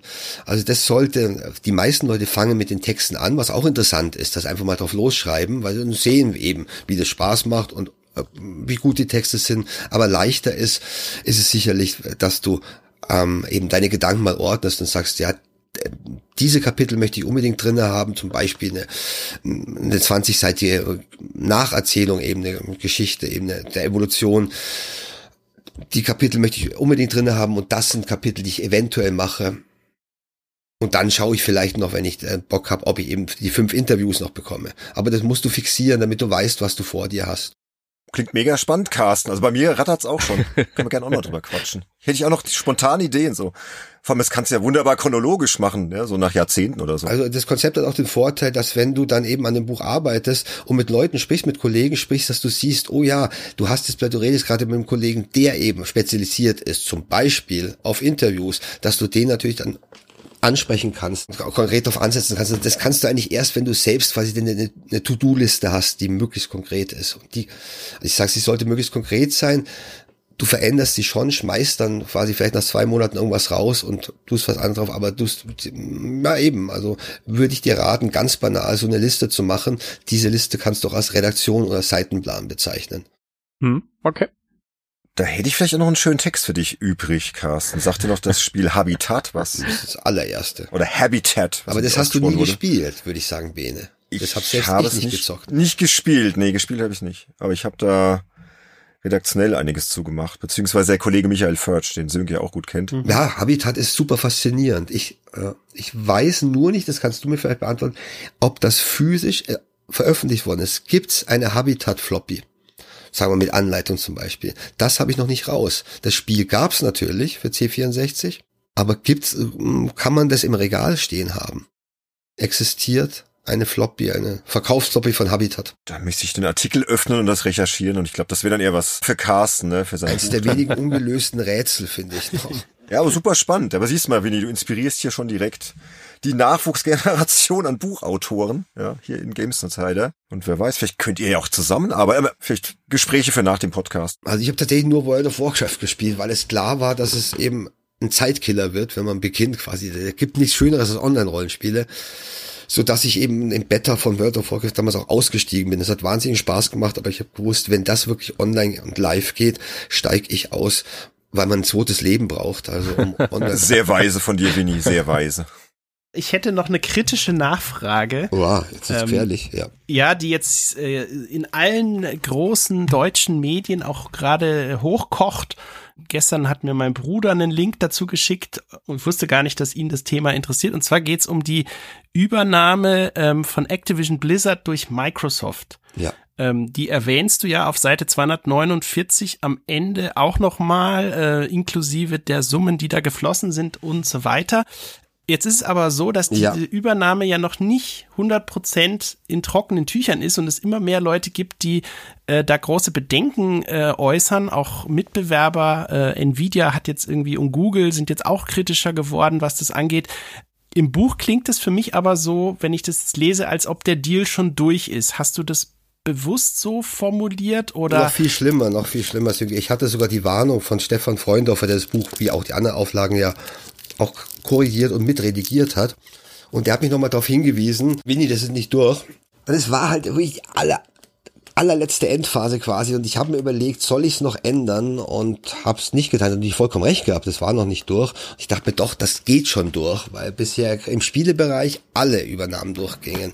Meine, wir erinnern uns, es gibt einen Fall im, im Chip-Bereich, wo das tatsächlich auch so war, dass es quasi verkündet war, aber ich glaube bis heute nicht stattgefunden hat, nämlich die ARM-Übernahme durch Nvidia. Ich glaube, Nvidia sollte vor zehn Jahren ARM, den englischen Chip, da hat man einen ähnlichen Fall. Ansonsten habe ich damals, also es war leider eben auch die meine Entschuldigung, die Endphase. Ich kann mich auch ganz, ganz genau daran erinnern, gehe ich in das Kapitel nochmal rein, ändere ich das nochmal, formuliere ich das nochmal um und mir gedacht, nein, das tue ich nicht.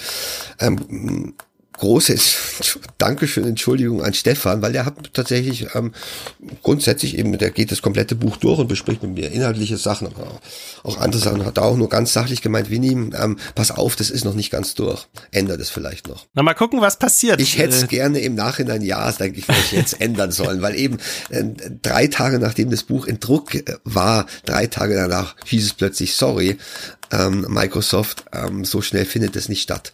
Also da hast du eine wunderschön in einer Wunde gebohrt. Sorry, das ist aber, weil ich äh, ja irgendwie bei dem Thema gerade auch immer so ein bisschen gucke, wer schreibt wo was dazu und äh, wie entwickelt sich das weiter. Aber äh, vielleicht behältst du ja doch recht am Ende. Also Microsoft selbst kämpft ja auch mit harten Bandagen, um, um das Ding durchzubringen. Ja. Gut, das denke ich mir natürlich auch seitdem. Höchstwahrscheinlich eben geht's auch durch. Aber äh, mich nervt's. Gut, das war wirklich eine reine Zeitfrage. Ähm, mich nervt's doch ein bisschen, weil der Stefan recht gehabt. Ich hätte einfach vorsichtiger mit einem Wort, mit einem Wort mehr äh, vorsichtiger formulieren können. Aber ich denke mir auch, es wird höchstwahrscheinlich geht's schon durch. Ja. Aber du hast das Buch tatsächlich aufmerksam gelesen, ja, sehr interessant, ja zumindest die neuen Kapitel, ja. Das war so der erste Punkt, der mir so in den Kopf schoss. Ähm, was hat sich der Winnie in dem Moment gedacht? Äh, zumal du ja für die M-Games immer sehr akribisch diese ganzen Branchenentwicklungen nachzeichnest äh, in, im News-Bereich und ja, aber das ändert sich ja so, so mehr oder weniger auf, auf Tages- oder Wochenbasis, ne? Das na, na, sowas haben wir tatsächlich noch nicht erlebt im Spielebereich. Also man musste schon rausgehen. Also mit, mit ARM Nvidia ist ein gutes Beispiel, wo sowas eben vor ein paar Jahren passiert ist. Im Chip-Bereich, im Spielebereich ist es bisher eigentlich noch nicht vorgekommen, dass sowas verkündet worden ist und ein Nein kam. Das ist das erste Mal, dass sich quasi die Behörden da, ähm, ich weiß jetzt nicht, ob es amerikanisch oder die EU war, wer momentan blockiert, aber dass da quasi äh, die Leute sagen, Microsoft so nicht. Ja, aber zu deinem Buch, Winnie, noch eine Anmerkung für Leute, die das interessiert. Also was ich noch klasse fand, dass du am Ende, das hast du ja in den vorherigen Werken wahrscheinlich auch schon gehabt, aber es ist einfach, wenn du noch keins dieser Bücher kennst, kommt am Ende eine gigantische Tabelle, ähm, mhm. wo dann auch wirklich jedes System so im, im Chip-Style, äh, nicht im Chip, im CT-Style, die, die stehen ja auch auf diese riesigen Tabellen, ähm, einfach nochmal kurz aufgelistet wird in einer Spalte, Erscheinungsjahr, ähm, CPU, Grafik, Sound, Ausstattung, Tastatur und dann hast du das irgendwie alles auf einen Blick ähm, fand ich super spannend, da noch mal so drin herumzuwühlen, äh, um die Sachen auch sehr schnell ohne zu blättern vergleichen zu können, vor allem innerhalb bestimmter Jahrgänge. Also das ist ein äh, Horror zur Korrektur. Diese Seiten das sind tatsächlich die komplexesten. Frag mal deine Layouterin.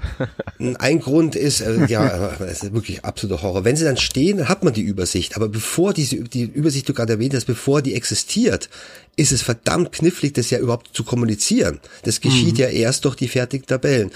Ähm, der Grund für die Komplexität auch der Tabellen ist, dass ich, du hast vorhin erwähnt, die Kapitel wiederum nicht zu datenlastig machen wollte, weil das ähm, die äh, die puren Zahlen gehören zum interessantesten Aspekt der Hardware. Aber wenn ich jetzt in alle Kapitel, alle wichtigen Facts quasi ähm, alle Pixel gezählt hätte, alle Soundkanäle, das alles in die Kapitel gepackt hätte, wären die Texte tatsächlich extrem datenlastig geworden. Das war also auch eine, quasi eine Notwendigkeit, macht ja auch Sinn, warum du hast CT erwähnt, warum die CT das eben ähnlich macht. Sie brauchen die Daten, sie möchten die vermitteln, aber die einfach in die Texte zu, ähm, macht die Texte natürlich kaputt, wenn du sie einfach in die Texte haust. Also das ähm, CT ist da sicherlich auch ein Vorbild, das hast du auch ganz gut erkannt, hat für mich über die letzten, muss ich schon sagen, 40 Jahre die besten technischen Tabellen. Die Japaner machen das sehr, sehr gut ähm, und die CT macht es sehr gut. Der Grund ist, um einfach, man nennt es den Tech-Porn quasi, um den rauszubekommen aus den Kapiteln, damit man das eben dann, und eben, was du vorhin gesagt hast, vergleichen kann. Du hast dann natürlich so Tabellen-Vergleichsmöglichkeiten. Du kannst die Evolutionen plötzlich einfach anhand der Prozessoren nachvollziehen, anhand eben der, Auf, der Grafikauflösung nachvollziehen. Das geht auch nur durch Tabellen. Dass du quasi dann wunderschön, das ist ein ganz eigenes Lesevergnügen quasi. Interessantes Buch auf jeden Fall. Also ja, komplexes Buch, sehr komplexes Buch. Und hier die Kollegen von Bitmap Books, ähm, die hatte ich ja vorhin erwähnt, die haben jetzt aktuell noch den Trend dahingehend, dass du die Bücher eben dort bestellst. Aber zusätzlich zu dem Buch kriegst du eine personalisierte PDF-Datei, wo auf jeder Seite dein Name ähm, nochmal eingeblendet wird. Äh, das heißt also, du kannst das PDF zwar dann schon äh, im Internet sharen, aber dann wird dir eben dein Name überall auftauchen und jeder weiß, wer der Bösewicht ist. Ähm, hast du da irgendwie auch mal über so eine PDF-Variante nachgedacht? Wir hätten leider keinen Platz mehr auf den Seiten noch äh, den Namen einzublenden. Das ist auch ein Problem, dass die Seiten wirklich brutalst voll sind. Also wirklich jeder Buchstabe genau überlegt ist, jeder Pixel. Also es würde die Seiten, schau dir irgendein Kapitel an, wo willst du da den personalisierten Namen noch reinbekommen? Ähm, Spaß beiseite, also eine digitale Version mitzuverkaufen im Preis von dem ähm, Printbuch wäre eine gute Idee. Das müsst ihr mal anschauen, wie das Bitmap, du hast es ja skizziert, wie Bitmap das macht. Ja, so sollte Gameplan vielleicht auch anbieten, weil ich denke, jeder, der das Buch Print ähm, kauft und bestellt, sollte es eigentlich auch die Möglichkeit haben, es eben digital auf der Festplatte zu haben und digital durchsuchen zu können. Ähm, das ist ein sehr guter Punkt. Danke für die Erinnerung. Das sollte ich mit anbieten, ja. Ja, schau dir das mal an. Also ich fand's interessant. Am Anfang dachte ich mir so, hm, macht das Sinn, so ein Buch als PDF dann direkt anzubieten? Also als klassisches PDF, was du einfach auf einen USB-Stick hauen kannst und so weiter. Aber ähm, so wie die es gelöst haben mit dieser äh, Personalisierung, ähm, kannst was, könntest theoretisch Screenshots machen und das dann rausschneiden und so, aber die Mühe macht sich ja dann irgendwie keiner. Und also das Lesevergnügen ist sicherlich auf Papier größer. Deshalb mache ich die Bücher auch auf Papier. Aber zum Beispiel ein PDF kannst du natürlich viel schöner durchsuchen. Ja, und das genau, ist natürlich dann ein Superkiller. Ja. Bei einem Buch, das so voll ist mit Informationen und mit Daten, ist das natürlich äh, sehr interessant. Also ich wünsche mir teilweise, klar, ich kann es ja auch durchsuchen, ich habe es ja auch als PDF, ich mache es ja teilweise selber, dass ich quasi nach einfach einem Firmenname, und das ist dann super faszinierend, wenn dann 17 Seiten ausgespuckt wird, wo die Firma Ocean oder die Firma Acclaim erwähnt wird. Und ich finde dann quasi auf all diesen Seiten eben eine ganz konkrete Information zu der Firma. Wir haben gute Indizes hinten drin, aber noch besser wäre eine digitale digitale Suchfunktion. Allein das ist ein Grund und im Grunde finde ich eben, ähm, jemand, der das Buch kauft, der so, hat das Recht für mich auch das digital zu haben. Aber das Problem ist natürlich eben die Kopiererei ähm, dass du dann doch riskierst, dass etwas, was einmal digital ist, kannst du nicht kontrollieren. Das kann innerhalb von Sekunden vertausendfacht sein. Muss man sich doch, glaube ich, erstmals gut überlegen und schauen, ist es das Risiko wert oder nicht. Hm. Ja, oder halt die E-Book-Variante, ne, aller Heinrich Lehnhardt den wir ja letzte Folge hier hatten. Genau, es gibt durchaus die verschiedensten Möglichkeiten. Du kannst es auch als App machen für iOS. Einige Sachen müsstest du umlayouten, zum Beispiel vollkommen neu gestalten. Das PDF wäre dann wiederum wahrscheinlich ein 1 zu 1 die Layouts. Fände ich aber eben auch schade, Layouts, die für Print gemacht sind. Ich würde sie auf jeden Fall anpassen auf digital. Ich finde es, man muss sich anschauen, wie Bitmap Books das gemacht hat. Vielleicht geht es bei den Büchern auch. Aber eigentlich müsste man natürlich auch die Layouts dann schon auf das Medium anpassen. Ob das jetzt ein Smartphone-Bildschirm ist oder ein PC-Bildschirm ist. Ja, aber dieses haptische Erlebnis ist halt auch was wert, finde ich. Ich habe das Buch jetzt auch nochmal gerade vor mir und es ist einfach, ist halt was anderes, ne? Super interessante Sachen. Ähm, die englische Version, ähm, super faszinierend, super wichtig. Oder eine rein digitale, finde ich toll. Ähm, bei mir läuft es darauf hinaus eben, dass ich nicht alles machen kann und mich dann auf das konzentriere, was ich gerne mache, was ich gut mache und was relativ konkurrenzlos ist. Das darf man nicht vergessen. Bei digitalen ja, Medien ja. konkurrierst du natürlich auch mit viel mehr. Im Printbereich in Amerika, in Japan, in England, auch in Frankreich hast du Bücher auf dem Niveau von Gameplan. In Deutschland hast du es komischerweise nicht. Das finde ich sehr schade fast schon. Also ein bisschen Konkurrenz ähm, würde mir gut tun. Mm, das spielt natürlich auch eine Rolle, dass da wirklich eine, komischerweise, das ist ein ganz anderes Thema, warum gerade in Deutschland, wenn die Japaner zig gute Videospielbücher haben, warum gibt's in Deutschland so wenig gute Bücher über die Geschichte, über Evolution? Es gibt also viele gute Bücher über einzelne Titel, natürlich auch in Deutschland. Es gibt hervorragende eben ähm, Walkthrough und Player's Guide Bücher, aber richtig gute ähm, ähm, Konsolen und oder computerhistorische Bücher hast du in Amerika, hast du in Japan, in deutscher Sprache nicht. Das ist auch ein Faktor. Ja, deshalb, liebe Hörerinnen und Hörer, holt euch bitte Spielkonsolen und Heimcomputer. Die aktuelle Auflage vom Buch von Winnie Forster. Oder schaut davor mal rein, bevor ihr es euch holt. Also es gibt ja Leseproben oder. Genau, schaut euch die Leseprobe an. Das wird alles verlinkt. Auch der direkte Bestelllink. Und ich glaube, das ist auf jeden Fall sein Geld wert. Und ich wünsche auf jeden Fall jedem Spaß, der das liest. Und dir, Winnie, ganz viel Erfolg mit dem Buch. Dankeschön, danke. Und wir sind gespannt, wie es weitergeht, wann die nächste Auflage kommt. Hast du denn vielleicht noch andere Bücher, an denen du gerade arbeitest, wo du schon was verraten könntest? Also auf jeden Fall vor der nächsten Auflage kommt das Softwarebuch, das auch schon seit der ersten, okay, okay. der Running Gag mhm. quasi, dass wir in der ersten Auflage, glaube ich, angekündigt haben, dass ein, ein Joysticks-Buch kommt und ein Softwarebuch kommt. Das Joysticks-Buch kam dann sehr schnell, hatte ich auch sehr gut verkauft. Ähm, aber das Softwarebuch bis heute nicht. Also da ist ein, ein wie der Name ist, ist ein Arbeitstitel, aber wie der Name es sagt, also geht's da dann für mich eigentlich um das Wichtigste, um die Spiele selbst. Mhm eigentlich ist es für mich äh, fast ja, noch faszinierender als die Hardware. Und das ist das, was ähm, oberste Priorität hat. Also das ist ähm, das, was auf jeden Fall vor einer neuen Auflage von einem Spielkonsolenbuch gemacht wird. Ich schätze mal das, was mich die nächsten zwei Jahre beschäftigen wird, auf dem Buchsektor. Sehr schön. Dann freuen wir uns da auch schon drauf. Dann kannst du gerne wieder hier vorbeischauen. Wir machen ja immer so, alle zwei Jahre, ne? Haben wir irgendwie einen Podcast zusammen. Das passt doch super. Dann viel Erfolg mit dem nächsten Buch, viel Erfolg mit Spielkonsolen und Heimcomputer und vielen, vielen Dank vor allem für deinen Besuch bei Games Insider. Wir sprechen uns, denke ich. Auf jeden Fall. Winnie, mach's gut, ne? Tschüss, Winnie. Alles Gute, Winnie. Dankeschön, Servus. Tschüss. So, dann sind wir hier im Insider Talk mit unserem Hauptthema durch. Aber der Andy, der uns hat heute sitzen lassen, war dann doch nicht so ganz untätig, denn es hat ja schon ein bisschen als Tradition hier eingespielt, dass Andy seine Indie-Spiele-Tipps raushaut und er hat auch diesmal was für euch vorbereitet. Fünf Spiele und die haben wir hier als Einspieler für euch. Andy, das ist dein Auftritt. Ton ab. Hallo liebe Kinder, gebt fein acht, der Onkel Andy hat euch etwas mitgebracht. Und zwar insgesamt fünf Indie-Spiele, wobei, gleich vorneweg, ich schummle ein wenig, es sind diesmal mehr als fünf Indie-Spiele, aber das werdet ihr gegen Ende schon merken. Der erste Kandidat, der ist ganz frisch und heißt Vengeful Guardian Moonrider.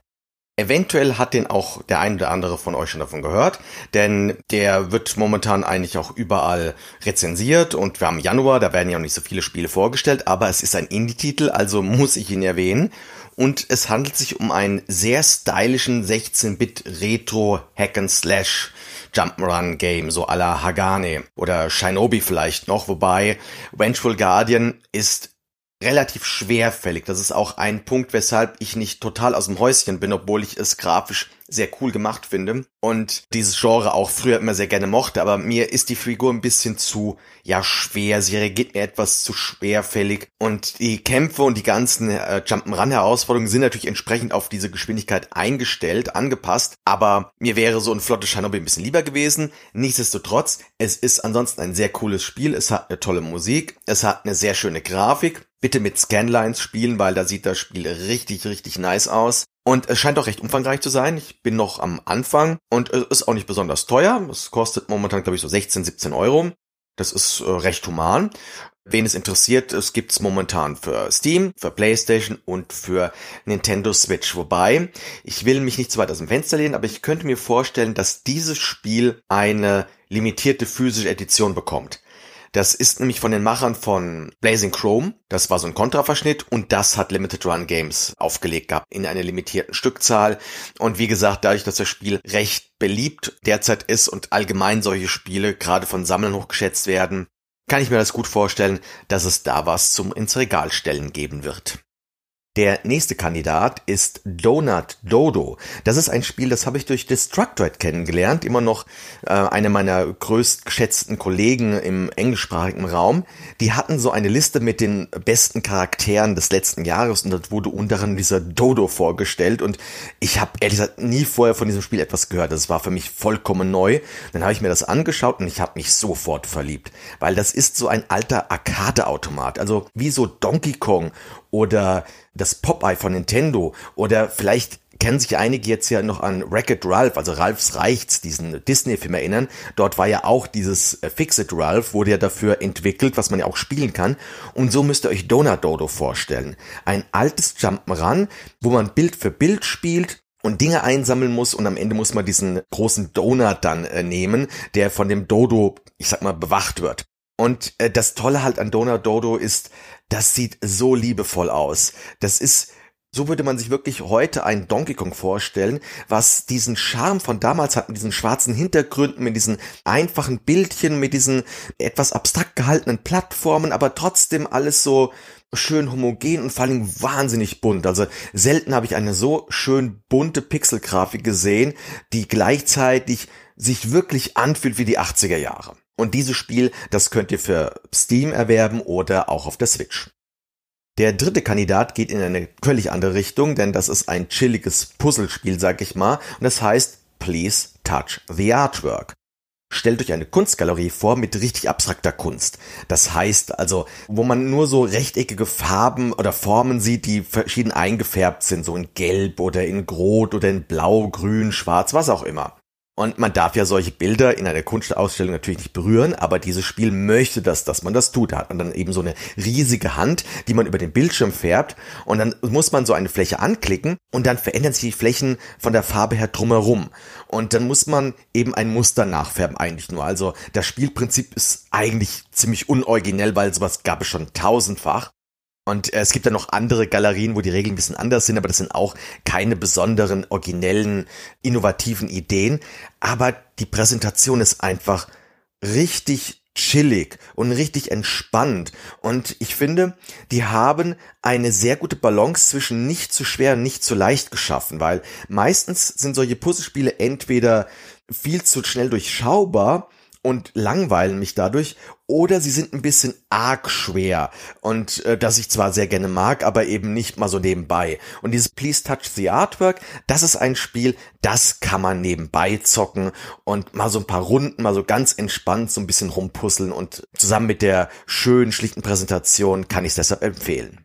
Und dieses Spiel, genau wie Donut Dodo, gibt es für Switch und für Steam. Der vierte Kandidat, das ist schon wieder ein äh, anderes Kaliber und ein wenig brutaler. Mm, das ist The Case of the Golden Idol. Es ist im Prinzip eine Mischung aus einem Point-and-Click-Adventure und einem Wimmelbildspiel.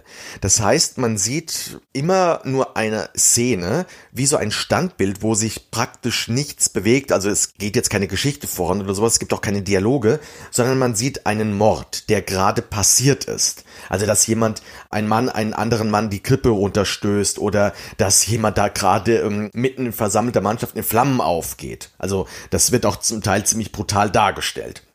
Und man selbst kann jetzt sämtliche Personen und sämtliche relevanten Objekte anklicken, sich anschauen und dann sich Notizen machen oder besser gesagt Stichpunkte rausschreiben, dass das Spiel dann für einen selbst übernimmt. Und dann hat man dann so drei Lückentexte. Man muss diese Lückentexte mit diesen Stichwörtern ausfüllen. Also zum Beispiel, welche Person wie heißt oder was da jetzt genau passiert ist. Und das ist auch ein sehr schlichtes Prinzip, was aber erstaunlich gut funktioniert und wirklich sehr von diesem bizarren und auch sehr makabren Charme dieser Mordfälle lebt. Wo ich schon zugeben muss, ich habe ein Febel für so etwas. Also ich bin ja kein großer Fan von unnötiger Gewaltdarstellung, aber ich mag Gewaltdarstellung, wenn sie wieder so überzogen ist, dass sie einfach nur bizarr und unrealistisch ist. Und The Case of the Golden Idol geht sehr in diese Richtung. Und das Spiel gibt es nur für PC, also Steam oder GOG könnt ihr das kaufen. Der letzte Kandidat, das ist ebenfalls ein reines PC-Projekt, gibt es nur auf Steam oder itch.io und das ist aber auch kein einzelnes Spiel, sondern das ist ein Entwickler und der nennt sich Punkcake. Punkcake ist genau genommen ein Patreon-Projekt, was jetzt seit ungefähr seit über einem Jahr existiert und besteht aus zwei Franzosen, die sich vorgenommen haben, jeden Monat ein Indie-Spiel zu veröffentlichen. Und das bekommt jeder, der bei Patreon eben ähm, die Jungs unterstützt für ein paar Dollar. Ich selbst bin da momentan mit 6 Dollar pro Monat dabei, damit ich auch den Soundtrack auf Bandcamp bekomme. Und das wiederum war mir deshalb so wichtig, weil ich bin auf die Jungs gestoßen durch den Komponisten. Das ist quasi so das dritte, quasi so das externe Teammitglied, äh, was die Musik ständig beisteuert. Und das ist äh, Pentadrangle äh, oder Enrique Martin. Manche kennen vielleicht diesen Retro-Action-Jump-Run-Slasher Cyber Shadow, der Anfang 2021 erschienen ist und der eine sehr geile Chiptune-Musik hatte und die ist von diesem Pentadrangle. Und allein deshalb musste ich mir das eben anschauen, weil ich finde, der Junge ist auch über Cyber Shadow hinaus einer der besten Chiptune-Komponisten, den momentan die Szene hat. Und dass der natürlich jetzt jeden Monat da so ein paar Musikstücke beisteuert, dazu sage ich natürlich nicht nein.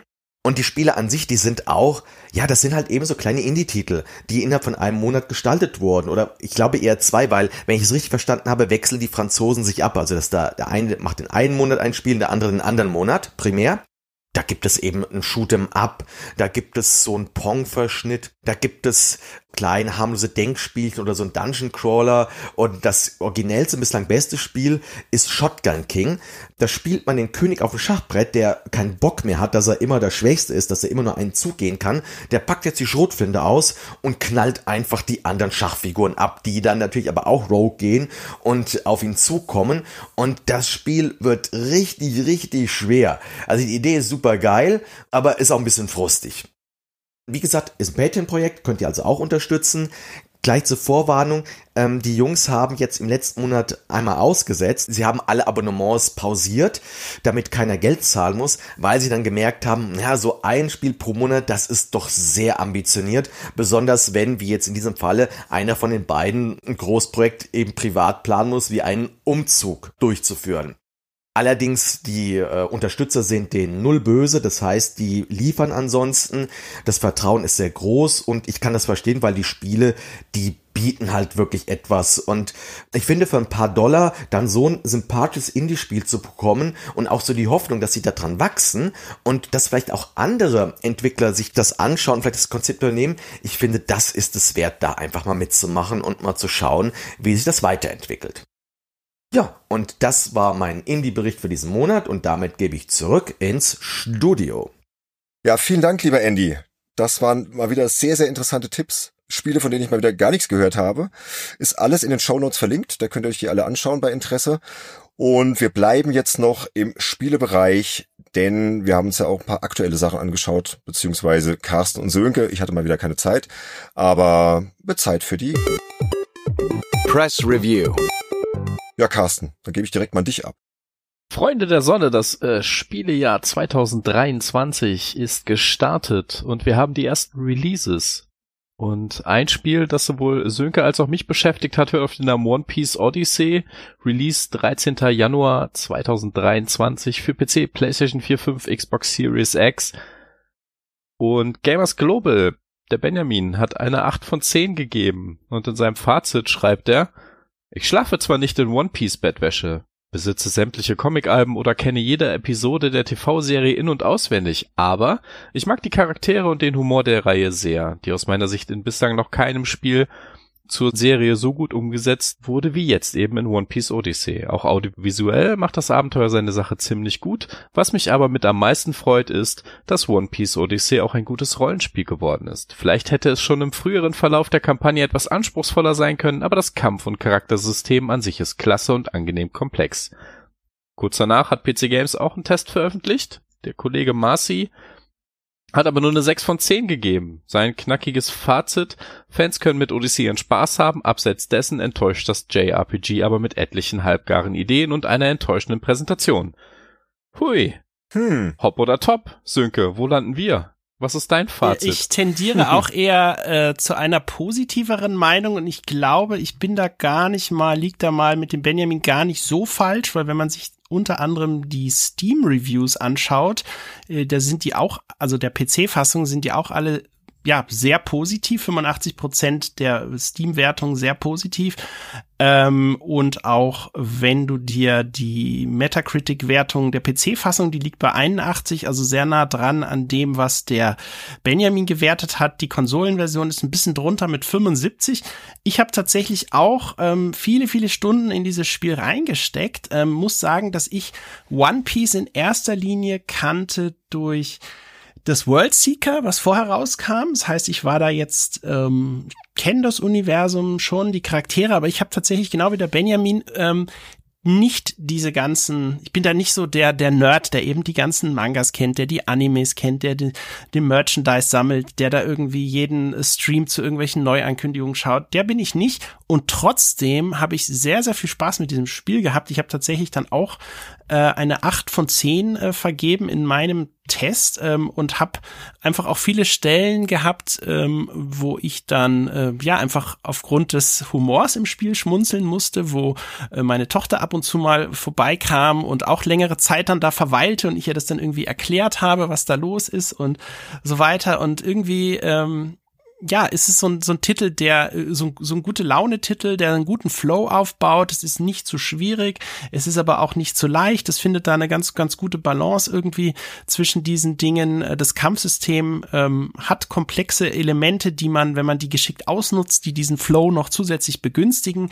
Ähm, du kannst das Ganze aber auch komplett automatisieren und du hast einfach diese völlig schrillen äh, One-Piece-Charaktere und vor allem, wenn du sie nicht kennst. Also ich weiß nicht, vielleicht wirkt es anders, wenn man äh, Tag ein, Tag aus mit diesem One-Piece-Thema zu tun hat und das gedanklich immer wieder mit diesen alten Teilen hoch und runter vergleicht. Aber wenn du das nicht hast, dann sind einige Sachen sowas von schräg, ähm, dass du da einfach nur deswegen irgendwie äh, schon gute Laune aufkommt. Ja, also so, so war es so bei mir. Ähm, ich habe das äh, sehr, ja, ich bin da tatsächlich sehr subjektiv irgendwie äh, rangegangen, aber hatte wirklich eine, eine gute Zeit damit. Ich kenne auch Leute, die noch äh, deutlich höhere Wertungen sogar gegeben haben. Also die Kollegen von Play 3 zum Beispiel, die haben sogar 8,5 gegeben, ähm, sind da höher gegangen und auch einige englische Seiten. Ich glaube tatsächlich, das ist so ein Spiel, also entweder du magst es total oder du bist dann doch eher so, naja, nee, das gefällt mir nicht und ich habe die und die und die Teile schon gespielt und vergleiche jetzt das und das haben sie irgendwie dann doch nicht so gut hinbekommen. Ich glaube, das polarisiert so zwischen diesen beiden Gruppen. Ist so, ist so mein persönlicher Eindruck, ja. Ähm, ich weiß nicht, Carsten, hast du es selber länger auch gespielt oder jetzt nur der Kollege? Sonst wäre natürlich nochmal interessant zu wissen, was du. Nein, nein, ich habe es auch getestet, beziehungsweise teste es gerade noch zu dem Zeitpunkt, wo wir das hier im Podcast besprechen meine Endnote steht noch nicht fest, aber ich schätze, ich lande so zwischen den Stühlen. Wahrscheinlich eher so bei einer 7. Mhm. Mm, was, was man zu den Steam-Reviews sagen muss, jeder zweite positive Steam-Review dreht sich um die großen Brüste zweier okay. äh, Crewmitglieder. So genau habe ich dann doch nicht gelesen. Also ja, ganz oft steht dann gut, einfach okay. nur Boobs Ausrufezeichen. okay. Oh, Na gut, dann äh, entwertet das natürlich die Reviews dann. schon. Meine Vermutung ist auch, dass One Piece schon alleine so vom Look, wenn man die Screenshots sieht und ähm, Bewegtbilder und sowas, dass es eh schon ganz viele Leute erstmal abschreckt, die mit Animes, Mangas und sowas, die mit mit mit mit Leuten, die mit mit Gummiarmen um sich schlagen oder eben mit mit so großen Oberweiten und und viel viel nackter Haut äh, eh nicht schon so ein Fable dafür haben, dass dass die eh schon alle erstmal komplett aus dem Raster rausfallen. Und und die Frage ist eigentlich aus meiner Sicht äh, bist du ein One Piece Fan?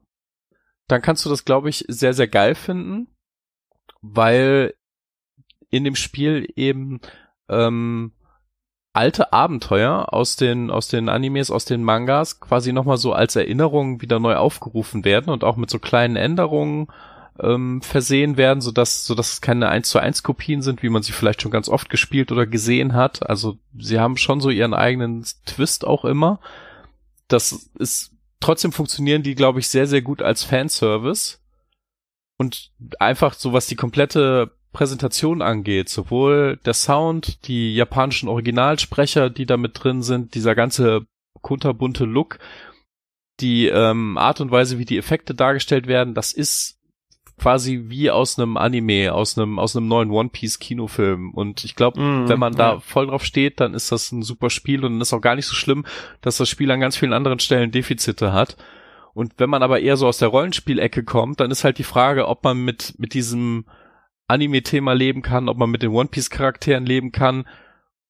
Und da finde ich tatsächlich auch, hat das Rollenspiel oder die Rollenspielsysteme schon so ihre Schwächen, so dass man das nicht als Must-Have-Titel für, für Genre-Fans äh, anpreisen kann, aus meiner Sicht, weil da eben viel, viele andere Spiele, auch JRPGs, da Sachen besser machen. Also beim Kampfsystem tatsächlich da finde ich die Sachen, die sie da zusätzlich gemacht haben, zum Beispiel mit den mit den Kampfabschnitten, in die die ähm, Kämpfer verteilt werden oder das mit diesem Steinschere-Papierprinzip ähm, mit den verschiedenen Rollen, die jeweils gut oder schlecht auf andere Rollen zu sprechen sind. Das ist alles viel simpler, als es erstmal aussieht. Und wenn man das erstmal durchschaut hat, sind die Kämpfe fast zu 95 Prozent für erfahrene Spieler eigentlich viel zu einfach.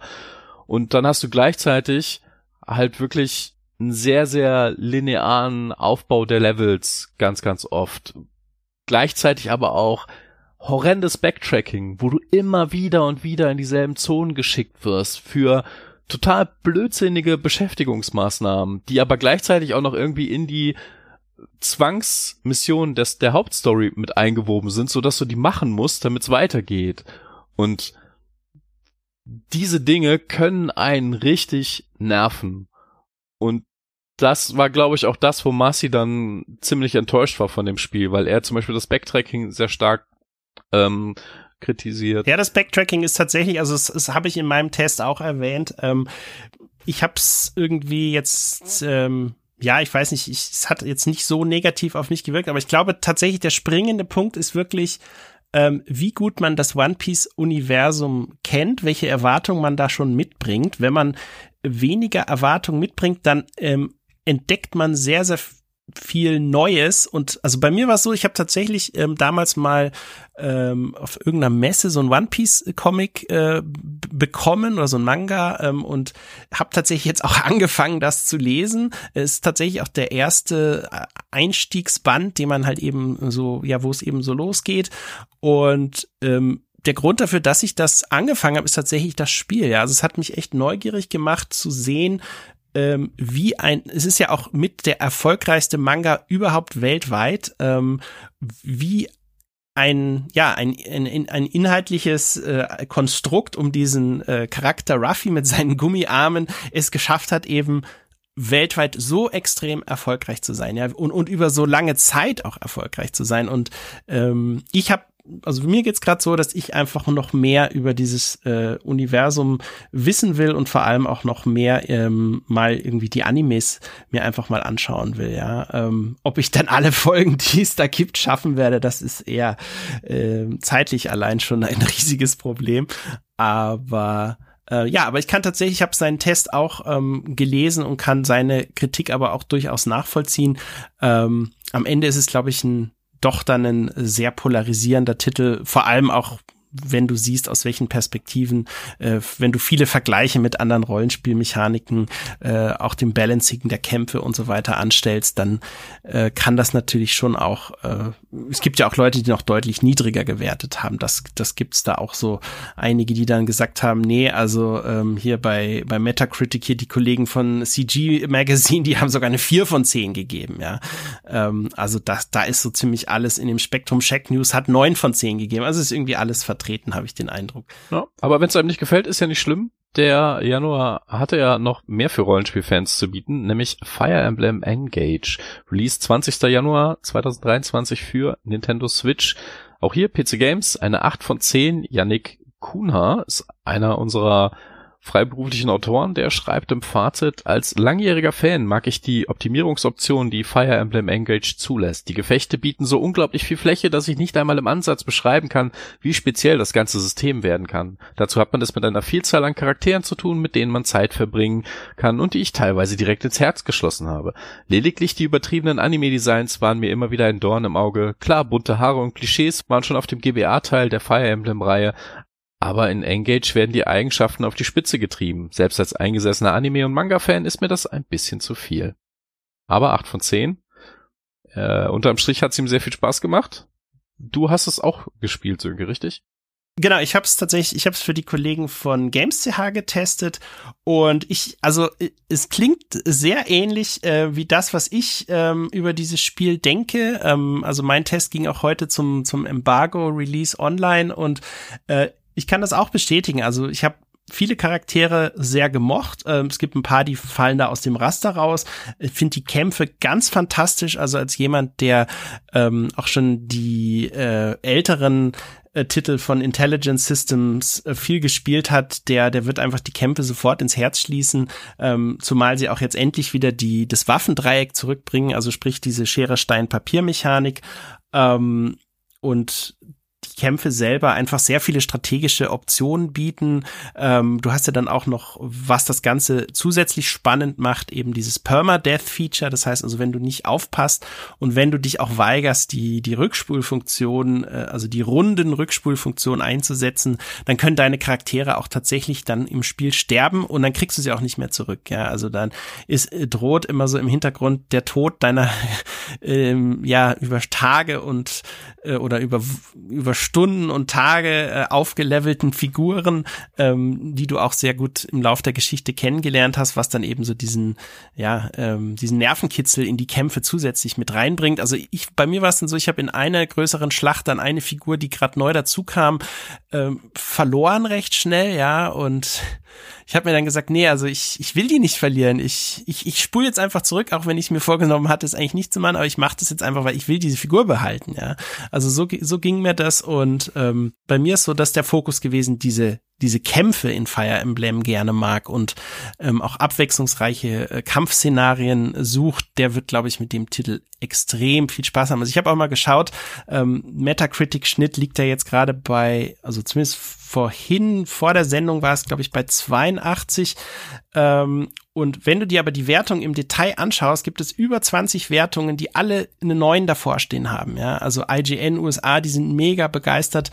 Ähm, Game Informer, die sind auch total von den Socken. Nintendo World Report, also und du siehst es auch. Also ich habe natürlich direkt eine Screenshot-Analyse gemacht. Du siehst es anhand der Screenshots. Die schlechteren Wertungen zeigen oft Screenshots aus einem sehr sehr frühen Bereich des Spiels. Also da haben viele Leute einfach äh, keine Ahnung nach dem siebten, äh, vielleicht achten, achten Kapitel haben sie einfach gar nicht mehr weitergespielt, ja. Also das siehst du. Na gut, das kannst du nicht beweisen. Das kannst du nicht beweisen, aber du wunderst dich. Aber gut, wir kennen das ja. Du, ja, du ja. wunderst dich schon, ähm, warum da äh, teils auch einfach nur die Pressebilder verwendet werden, teils auch noch aus Tutorial-Missionen ähm, Bilder verwendet werden und. Wobei Sönke, das mit den Pressebildern ist ja bei US-Seiten oft gang und gäbe, ne? Das ist ja, ja leider, so leider.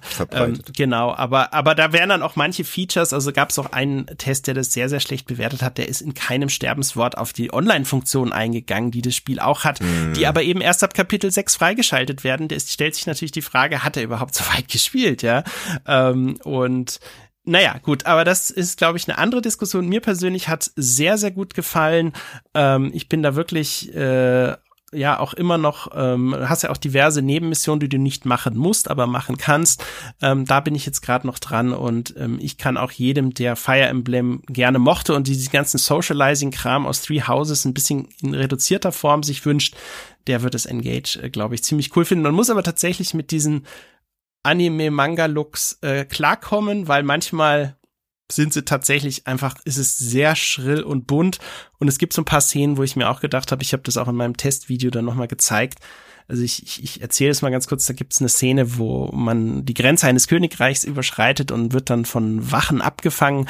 Und als eine dieser Wachen, die dann später auch spielbar ist, rausfindet, dass du eben eine Gottheit bist aus dem und dem Königreich, dann äh, rennt sie auf dich zu, springt in die Luft, äh, kniet sich vor dir hin und verbeugt sich äh, sekundenlang und entschuldigt sich hundertfach. Und das ist einfach ich weiß nicht, die Szene, da habe ich schon echt äh, die Augen verdreht und dachte mir, also das, das hätten sie jetzt auch sparen können. Ja, da sind manchmal so ein paar Schnitzer drin in, in der Inszenierung. Ähm, wenn man da nicht ein Auge zudrückt, dann äh, ja, kann es schon problematisch werden. Ich vermute, dass das auch etwas war, was den Kollegen und auch viele andere gestört hat, dass das manchmal ein bisschen zu sehr über die Stränge schlägt. Ja, aber ansonsten die die Schlachten selber sind wirklich fantastisch und ich glaube, es gibt sogar eine Demo im eShop, äh, dass man mal reinspielen kann.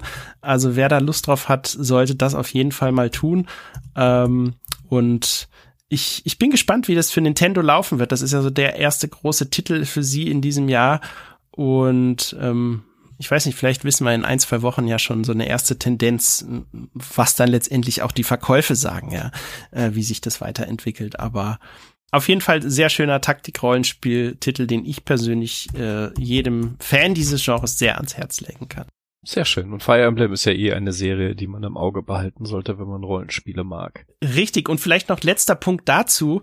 Ähm, letztendlich ist es ja thematisch so gemacht, man hat dann Ringe und in diesen Ringen befinden sich die äh, Persönlichkeiten älterer, äh, also Charaktere aus anderen Fire Emblem Erzähldimensionen und die holt man dann in sein Spiel rein und die unterstützen einen im Kampf. Und da kriegt man tatsächlich dann immer wieder mal Lust zu sagen, so, hey, erkenne ich eigentlich so diesen allerersten Teil, der 1990 da rauskam, ähm, wo der äh, Gunpei Yokoi, der hat da glaube ich damals auch an dem äh, Fire Emblem mitgearbeitet. Habe ich das je in irgendeiner Form gespielt? Gibt es das überhaupt äh, in einer einge oder in der englischen Version zumindest. Ähm, man kriegt also sehr Lust irgendwie sich auch mit der gesamten Fire Emblem Reihe und der Vergangenheit der Fire Emblem-Reihe ähm, zu beschäftigen. Und das fand ich jemand als jemand, der auch gern Retro-Titel mag. Das, das fand ich auch sehr schön, dass der Titel das irgendwie schafft. Du hast auch so eine Ladeanimation, wo dann unten die Pixel-Charaktere von links nach rechts laufen und immer mehr dazukommen, je nachdem, wer gerade Team äh, Teil deiner Party ist und so weiter.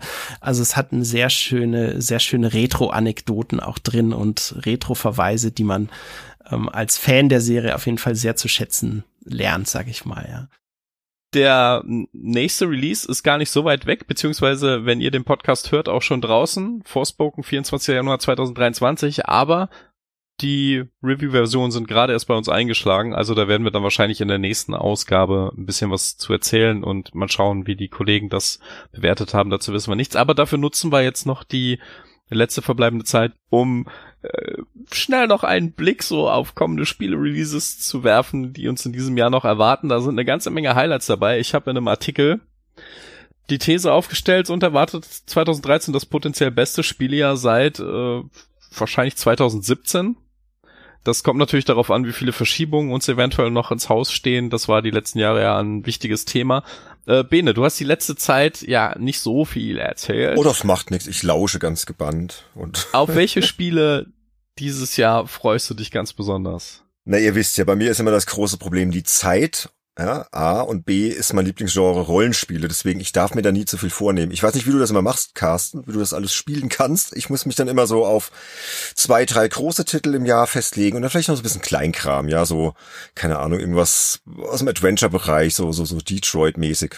Das habe ich übrigens auch gerade nachgeholt in den Weihnachtsferien. Also dafür bleibt dann schon noch Zeit, aber ich nehme immer so zwei, drei große Titel und da muss es dieses Jahr natürlich Starfield sein von Bethesda, weil ich ein riesen Skyrim-Fan bin und wenn das nur ansatzweise Richtung Skyrim geht und das Ganze eben ins Weltall transportiert, genauso atmosphärische Open World hat, vielleicht noch besser, ja, und all das, was so ein bisschen versprochen wurde, umsetzt, dann weiß ich genau, das wird mein Spiel dieses Jahr. Soll ja auch schon im Frühjahr eventuell erscheinen, sagt zumindest GameStar.de.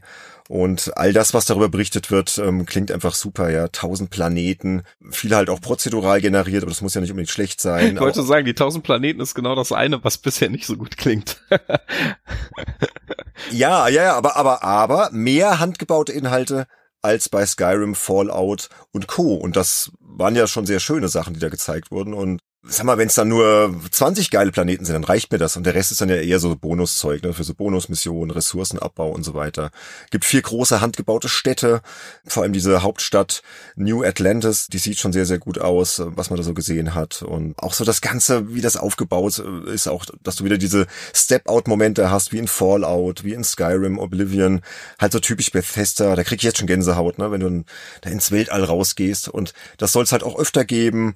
Auch die Weltall-Szenen finde ich, sehen ganz cool aus. So diese Dogfight-Szenen, die sie bisher gezeigt haben. Du hast gerade gesagt, typisch Bethesda. Ich glaube, das ist ein wichtiger Punkt.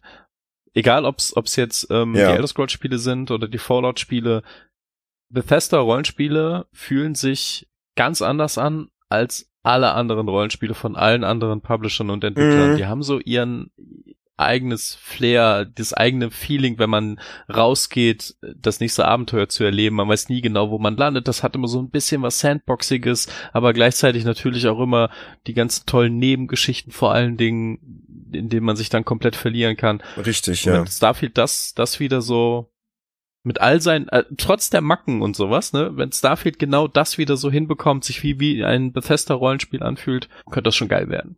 Ja, die Macken wird's wahrscheinlich auch wieder geben. Ja, machen wir uns nichts vor, jetzt gerade zum Release dann und dann wird's halt wieder gepatcht und gemacht. Allein durch die Engine.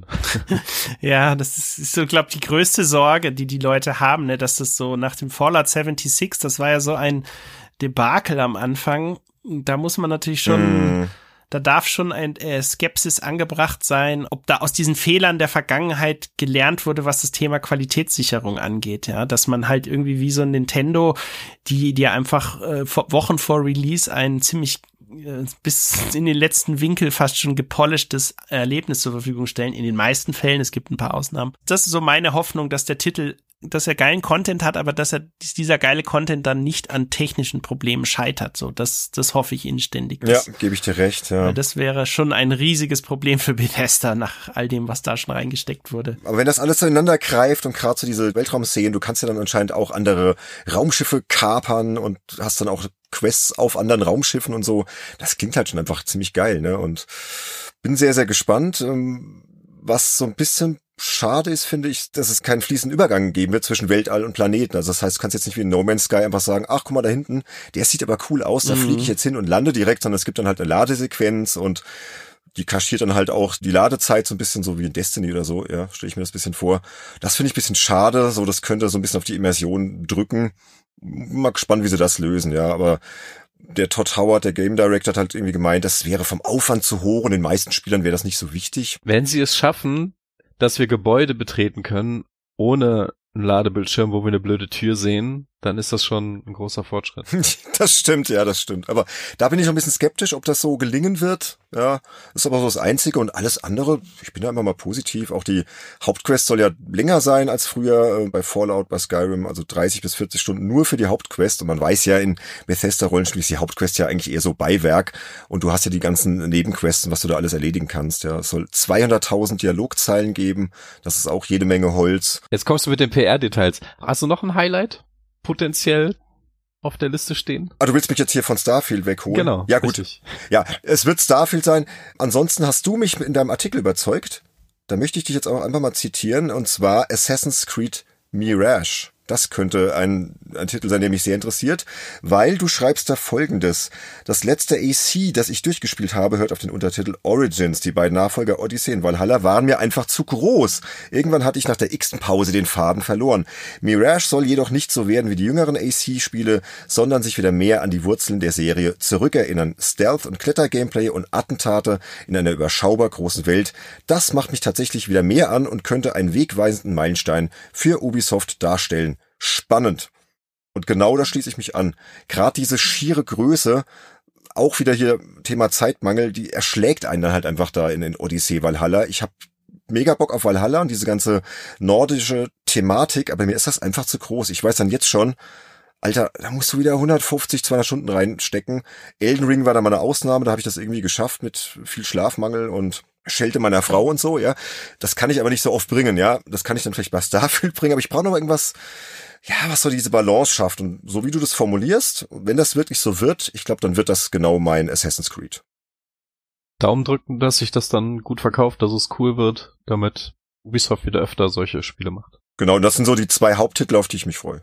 Mm, ich habe einen Titel, der mich persönlich, ich habe ihn noch nicht gespielt. Ich habe auch äh, in dem Sinne noch nicht allzu viel Gameplay gesehen, macht mich aber unglaublich neugierig und zwar Meet Your Maker ist so ein Shooter von Behavior Interactive und das Ganze funktioniert so, du hast einen Editor, damit baust du eine Basis und in der Basis versteckst du überall Fallen und Wachen und dann, wenn die Basis fertig ist, sagst du, okay, bitte hochladen und dann wird diese Basis ins Internet geladen mit allem, was du dazu konstruiert hast und dann kommen andere Online-Spieler und versuchen bis in das Zentrum dieser Basis vorzudringen, vorbei an all deinen Fallen und Wachen. Ähm, ich weiß nicht genau, wie sie sicherstellen, dass man es schaffen kann. Vermutlich musst du dein eigenes Level einmal komplett von Anfang bis Ende spielen, äh, um das zu verifizieren, dass das möglich ist. Und wenn das geht, dann kannst du es hochladen. Ähm, die Idee finde ich super cool. Und wenn du überlegst, was die Leute bei Spielen wie Minecraft und Co. an Content äh, zusammenbasteln und wenn du überlegst, dass diese Firma, äh, dieser Entwickler Dead by Daylight gemacht hat und da eben sehr große Multiplayer-Erfahrung reinfließt, dann könnte das ein richtig cooler Titel werden, den viele irgendwie noch gar nicht so auf dem Schirm haben, der aber dann äh, durch die Bekanntheit von Dead by Daylight auch und wahrscheinlich diverse Kooperationen richtig ähm, auch auf den entsprechenden Kanälen halt einfach richtig viel Publicity bekommen wird. Ja? Also da bin ich sehr gespannt. Ähm, und freue mich drauf, äh, was, was daraus wird. Also das äh, und Atomic Heart, aber ähm, das können wir eh in der nächsten Folge vielleicht sogar schon mal detaillierter diskutieren. Ja, wir wollen ja nur mal kurz anteasern, ne? Jetzt nicht hier ausufern. Ja, aber, aber kurz zum, zum Kontext, äh, auch weil jetzt auf ähm, PC Games ein echt starkes Preview-Video online gegangen ist, wahrscheinlich auf anderen Seiten auch. Also man konnte das sich jetzt schon anschauen. Das ist ein Story-Shooter, der sehr, sehr starke Bioshock-Vibes hat, der in einer alternativen Realität im Jahr 1955 spielt und den jeder, der auf solche Story-Shooter steht, im Auge behalten sollte. Ansonsten habe ich gesehen, dass du schon einen sehr, sehr starken Blick auf die ähm, PSVR 2 geworfen hast. und äh, mit, mit welchen Titeln die in diesem Jahr an, an den Start gehen wird. Ja, richtig, genau. Also es ist so, ich habe für die Kollegen von 4Players einen Überblickartikel geschrieben über die äh, Launch-Titel. Ich muss dazu sagen, ich habe, ähm, ich kenne einige davon von der Quest, ähm, zumal sie dort schon äh, erschienen sind und letztendlich nur umgesetzt werden.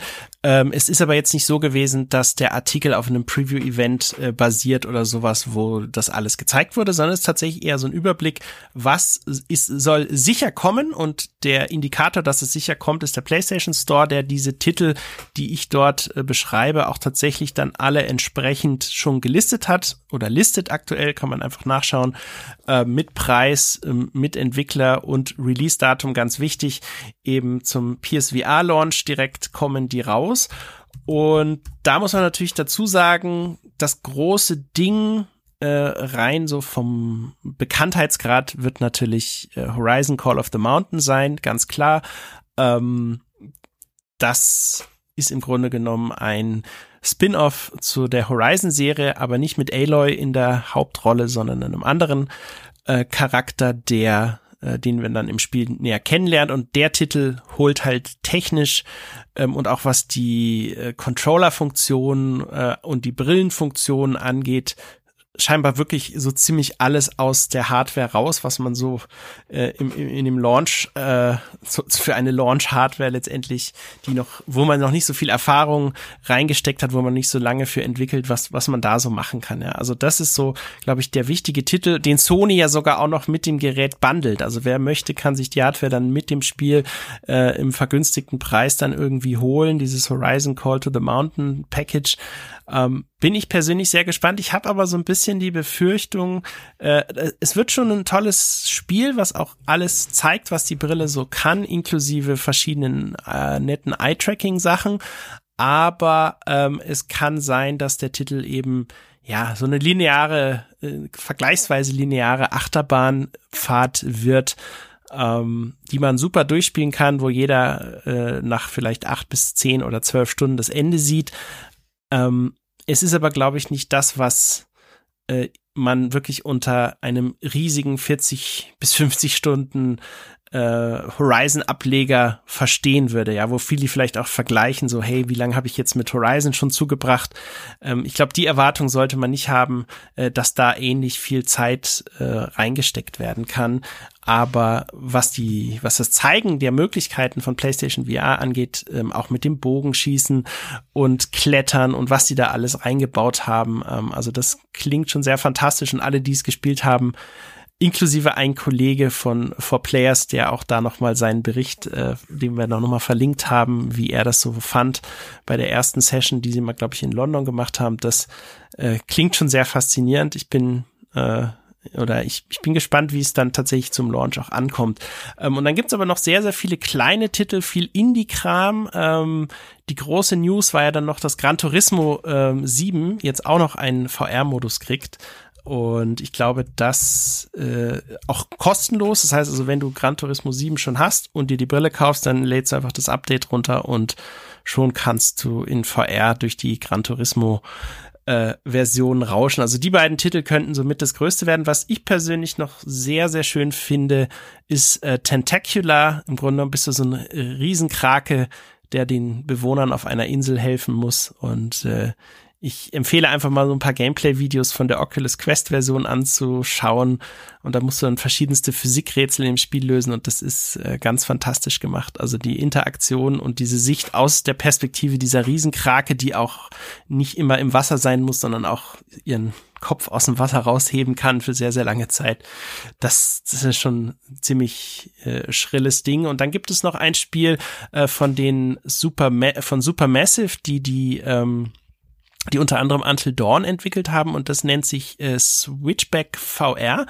Und es ist im Grunde genommen so ein bisschen so eine VR-Geisterbahn, durch die man äh, durchgescheucht wird, die äh, verschiedene Titel aus dem ähm, ja, aus den letzten Gruselspielen von Supermassive aufgreift. Was ich da besonders interessant fand, auch da wird wieder mit dem Eye-Tracking gearbeitet und es gibt wohl eine Szene, wo du, oder verschiedene Szenen, wo das System dann prüft, ob du äh, vor lauter Angst in der Brille die Augen zumachst oder nicht. Und wenn du es nicht machst, dann kriegst du scheinbar irgendwelche Vorteile. Wenn du es aber machst, ähm, passieren schlechte Sachen, äh, die ja deinem die Nachteile für deinen Charakter haben. Und es ist, ist interessant zu sehen, wenn du mal schaust, wer macht was mit Eye-Tracking. Einige benutzen es schon für die Menüsteuerung, andere benutzen es jetzt für so äh, Gruselszenen, ähm, wieder andere benutzen es, um den NPCs zu sagen, wohin du schaust, damit sie dich optimal anschauen können und dieser Augenkontakt stärker aufgebaut wird. Also das ist tatsächlich so das Feature,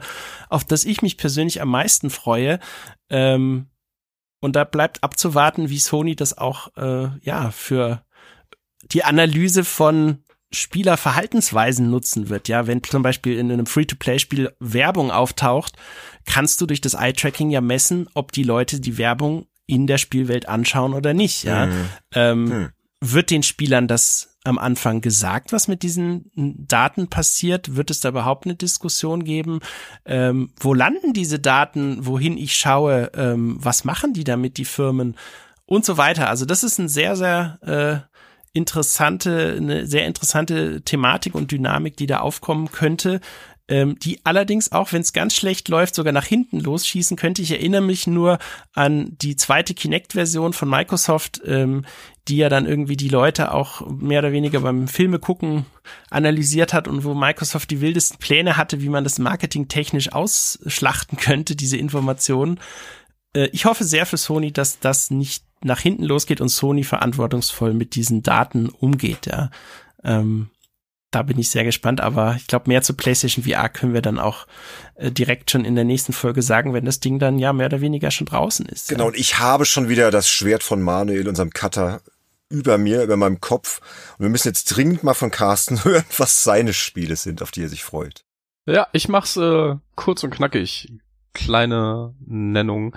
Äh, am meisten freue ich mich wahrscheinlich auf Baldur's Gate 3, einfach weil ich da schon die Early Access Version gespielt habe, weil das Ding von Larian Studios kommt und weil ich Divinity Original Sin 2 einfach großartig fand und Baldur's Gate 3 könnte mehr von dieser großartigen Rollenspielkunst bieten, nur eben im D&D-Universum. Hm. Das wird super. Final Fantasy 16 finde ich hochgradig spannend, weil Naoki Yoshida als Produzent fungiert. Das ist der Mann, der Final Fantasy XIV gerettet hat. Der hat ein unglaubliches Standing bei vielen Final Fantasy Fans. Und das wird jetzt sein erstes Singleplayer Story Final Fantasy. Und da bin ich sehr, sehr gespannt darauf, was er da uns jetzt kredenzt. Die Trailer zeigen schon, dass das Ding eher so westliches Design haben wird, dass es wieder sehr viele Dramen geben wird, dass äh, die Beschwörungen wieder spektakulär inszeniert sein werden. Bin sehr, sehr gespannt darauf.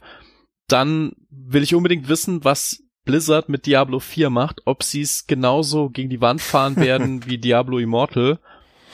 Sprich, weil sie bei den Bezahlmodell einfach wieder übers Ziel hinausschießen und da Dinge für Geld verkaufen wollen, die einfach moralisch fragwürdig sind, oder ob sie den Core-Fans tatsächlich mal wieder ein richtig gutes Diablo-Abenteuer liefern.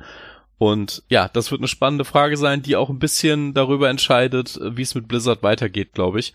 Mhm. Und dann zu guter Letzt möchte ich einfach wissen, ob es in The Legend of Zelda Tears of the Kingdom wieder Waffen gibt, die kaputt gehen können. Oh. Denn falls das der Fall sein wird, bin ich nee. raus. Egal wie gut das Spiel sonst ist. Ich auch. Falls Nintendo aber ein Einsehen hat und hier vernünftiges Design an den Tag legt, das Spaß macht und nicht frustriert, dann freue ich mich tierisch darauf. Und dann können sie direkt Breath of the Wild nochmal überarbeiten. ja, und nochmal, genau, auch genauso machen. Das auch endlich durch. Extra nur für uns und für Andy auch, der, der hasst es ja auch. Ah, ja, sehr schön. Ja, jede Menge gute Spiele. Wie gesagt, ich verlinke auch mal deine Artikel in den Show Notes. Du hast ja wirklich allerhand aufgeführt und was da alles rauskommt. Ja, wir haben bisher an der Oberfläche gekratzt. Es kommen potenziell so viele spannende, namhafte, aber auch komplett unbekannte IPs raus. Mhm. Unfassbar. Und die ganzen Remakes haben wir noch gar nicht genannt, ne? Also da kommt ja auch noch diverses. Genau, auch viel spannender Kram, wo ich, wo ich auch persönlich sagen würde, okay, das sind tatsächlich Spiele, die mich interessieren, weil ich zum Beispiel, was haben wir da? Ein System Shock zum Beispiel, habe ich damals verpasst, weil ich zu der Zeit eigentlich nur Konsole gespielt habe und das wäre eine super Gelegenheit, das mal nachzuholen. Resident Evil 4, um den Dreh herum kam WoW raus. Wie sollte ich denn da Resident Evil 4 vernünftig spielen? Ach stimmt, das wird ja auch noch neu aufgelegt. Hm. Muss ich auch noch mal richtig nachholen. Habe ich auch nur so halb durchgespielt. Gibt's übrigens auch ist schon als VR-Fassung. ich habe Resident Evil 7 in VR noch nicht mal lange ausgehalten. Wer den extra Kick wünscht. Ja, wer soll das alles wieder spielen, ne? Deswegen. Ich habe mich festgelegt, wenn es jetzt Starfield nicht verkackt, dann ist das mein Spiel und ja, da kann man schon fast dankbar sein, dass das Gothic Remake 2023 wahrscheinlich nicht kommt, weil das ist auch eins der Spiele, wo ich mich extrem drauf freue, aber ich glaube, das wird frühestens nächstes Jahr was, oder? Keine Ahnung, da habe ich kein Gefühl. Das könnte sich noch ziehen. Ja. Da gab es bisher so wenig Material. Und, um jetzt mal den Bogen geschickt zu spannen, The Last of Us Part 3 ist zwar angekündigt, wird aber ganz sicher 2023 auch nicht erscheinen. Aber, Carsten, dafür ist ja jetzt Folge 1 der Serienumsetzung zu The Last of Us erschienen. Von HBO die Serie wie gesagt, wir nehmen auf Dienstag, 17.01. Sie ist gestern angelaufen, offiziell in Deutschland auch, am 16. Januar. Die erste Folge, die geht eine Stunde 20 knapp. Ist ja hier abrufbar via Sky, beziehungsweise wie es jetzt heißt, wow.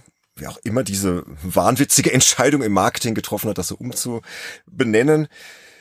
Wollen wir ganz kurz drüber sprechen, oder? Müssen wir kurz drüber sprechen, Carsten. Was meinst du so? Du hast ja auch geschaut. Das Spiel hat einen der besten Einstiege den es jemals in einem Spiel gab.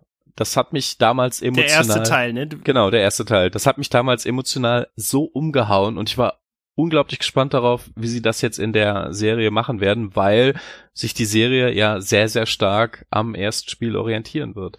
Und sie haben hallo, ja. diese Szene auch wieder unfassbar gut inszeniert. Natürlich hatte sie nicht mehr ganz den Impact, weil ich natürlich wusste, was kommen wird. Aber ich hatte auch da wieder so, ne, als Papa von zwei Kindern, Mm. äh, ein, ein Tränchen Ja, ja. im Auge, ein Kloß im Hals. Ach, das du war, auch? Das war schon, Du das war auch? schon Ja, wieder ein ich auch. klasse Einstieg. Wir wollen ja nichts spoilern, haben wir gesagt, ne? Und aber man kann, glaube ich, so viel sagen, dass der Einstieg quasi mehr oder weniger identisch ist zum Spiel. Klar, immer wieder so kleine Detailunterschiede, aber er wurde auch ein bisschen erweitert noch. Also bevor der Spieleinstieg kommt, kommt noch ein bisschen mehr, weißt du, was ich meine? Genau, um ein bisschen mehr Kontext zu geben, Figuren besser vorzustellen. bisschen mehr Kontext, um ja, man kann ja über die Figuren sprechen. Äh, Joel gespielt von Pedro Pascal und dann die Tochter Sarah, ich weiß gar nicht, von wem die gespielt wird, weiß jetzt leider den Namen der Schauspielerin nicht, die aber auch sehr gut getroffen wurde. Onkel Tommy ist dabei und so ein bisschen mehr Hintergründe zu denen noch, ja. Und dann kommt halt diese Szene und dadurch, dass noch ein bisschen mehr Kontext geliefert wird, und du halt das als Fan des Spiels halt kennst, ist es irgendwie noch ein bisschen besser, finde ich so. Also das haben sie gut gelöst. Du bist halt dann irgendwie, du wartest eigentlich nur auf diesen Moment, wo es dann losgeht wie im Spiel und dann kommt der Moment und dann weißt du ja genau, was passiert. Bist aber trotzdem irgendwie sehr emotionalisiert, weil du halt die Figuren schon so ein bisschen kennengelernt hast. Und das haben sie sehr, sehr geil gelöst, fand ich. Ne? Und ähm, wie du schon sagst, es ist halt extrem nah dran am Spiel. Also zumindest Folge eins.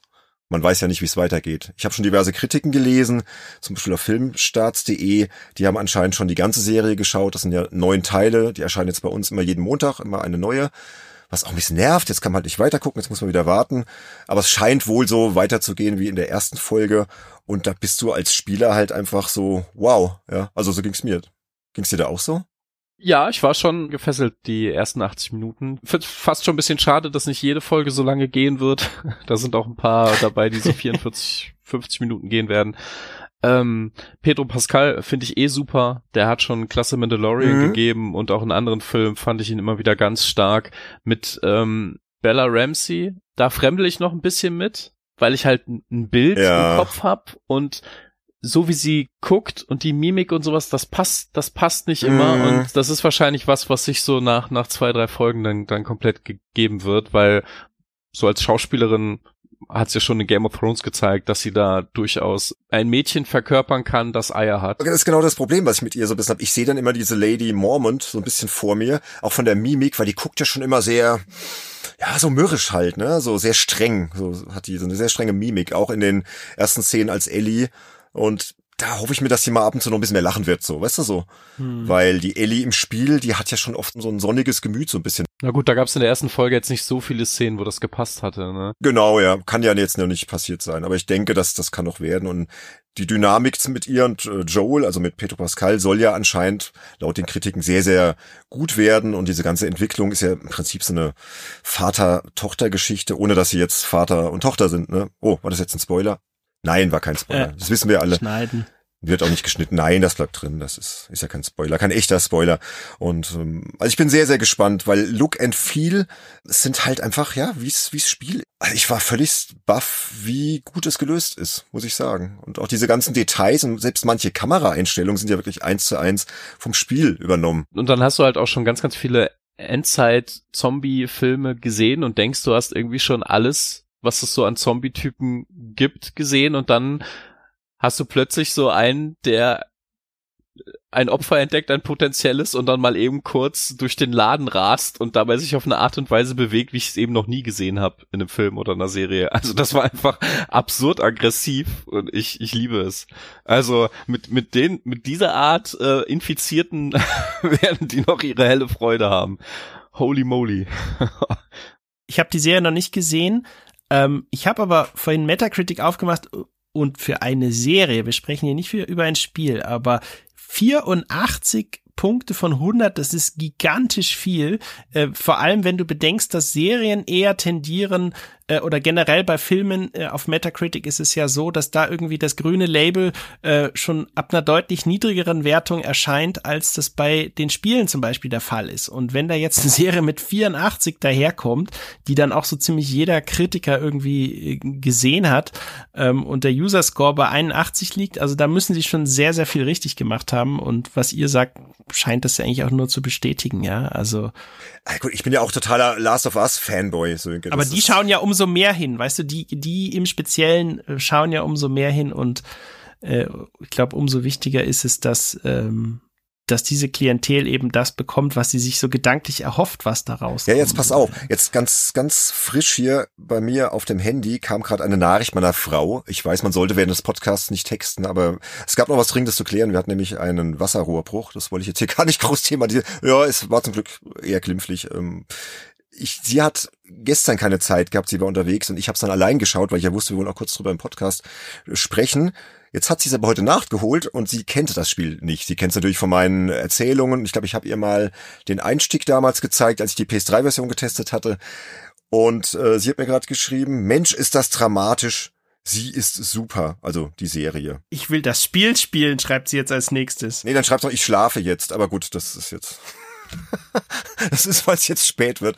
Ähm, also sie find's anscheinend auch sehr, sehr gut. Und wir haben echt viel von dem Zeug geschaut. Also wir haben The Walking Dead durchgeschaut und diverse Horrorfilme und 28 äh, Days Later, 20 Weeks Later und also wir sind ziemlich im Zombie-Genre da drin und, und Endzeit und es scheint ihr zu gefallen. Also das ist jetzt nochmal so ein ganz anderer Indikator, ja. Und ich glaube, die machen da sehr viel richtig und wir werden diese Serie auf jeden Fall weiterverfolgen und ich freue mich mega auf die zweite Folge. Und wenn die nächste Games Insider Folge kommt, Carsten, können wir vielleicht nochmal so ein kurzes Update geben. Könnte ja so eine kleine Tradition hier werden, oder? so viele Folgen gibt die Serie ja nicht her, aber ja. genau, es sind nur dann drei weitere oder so, bis wir dann wieder hier on air sind und dann können wir am Ende vielleicht ein kleines Fazit ziehen, ob sie denn dieses Niveau gehalten hat und die Erwartungen, die jetzt die erste Episode geweckt hat. Das durchgemischteste Press Review ever meldet sich ab. Aber hallo.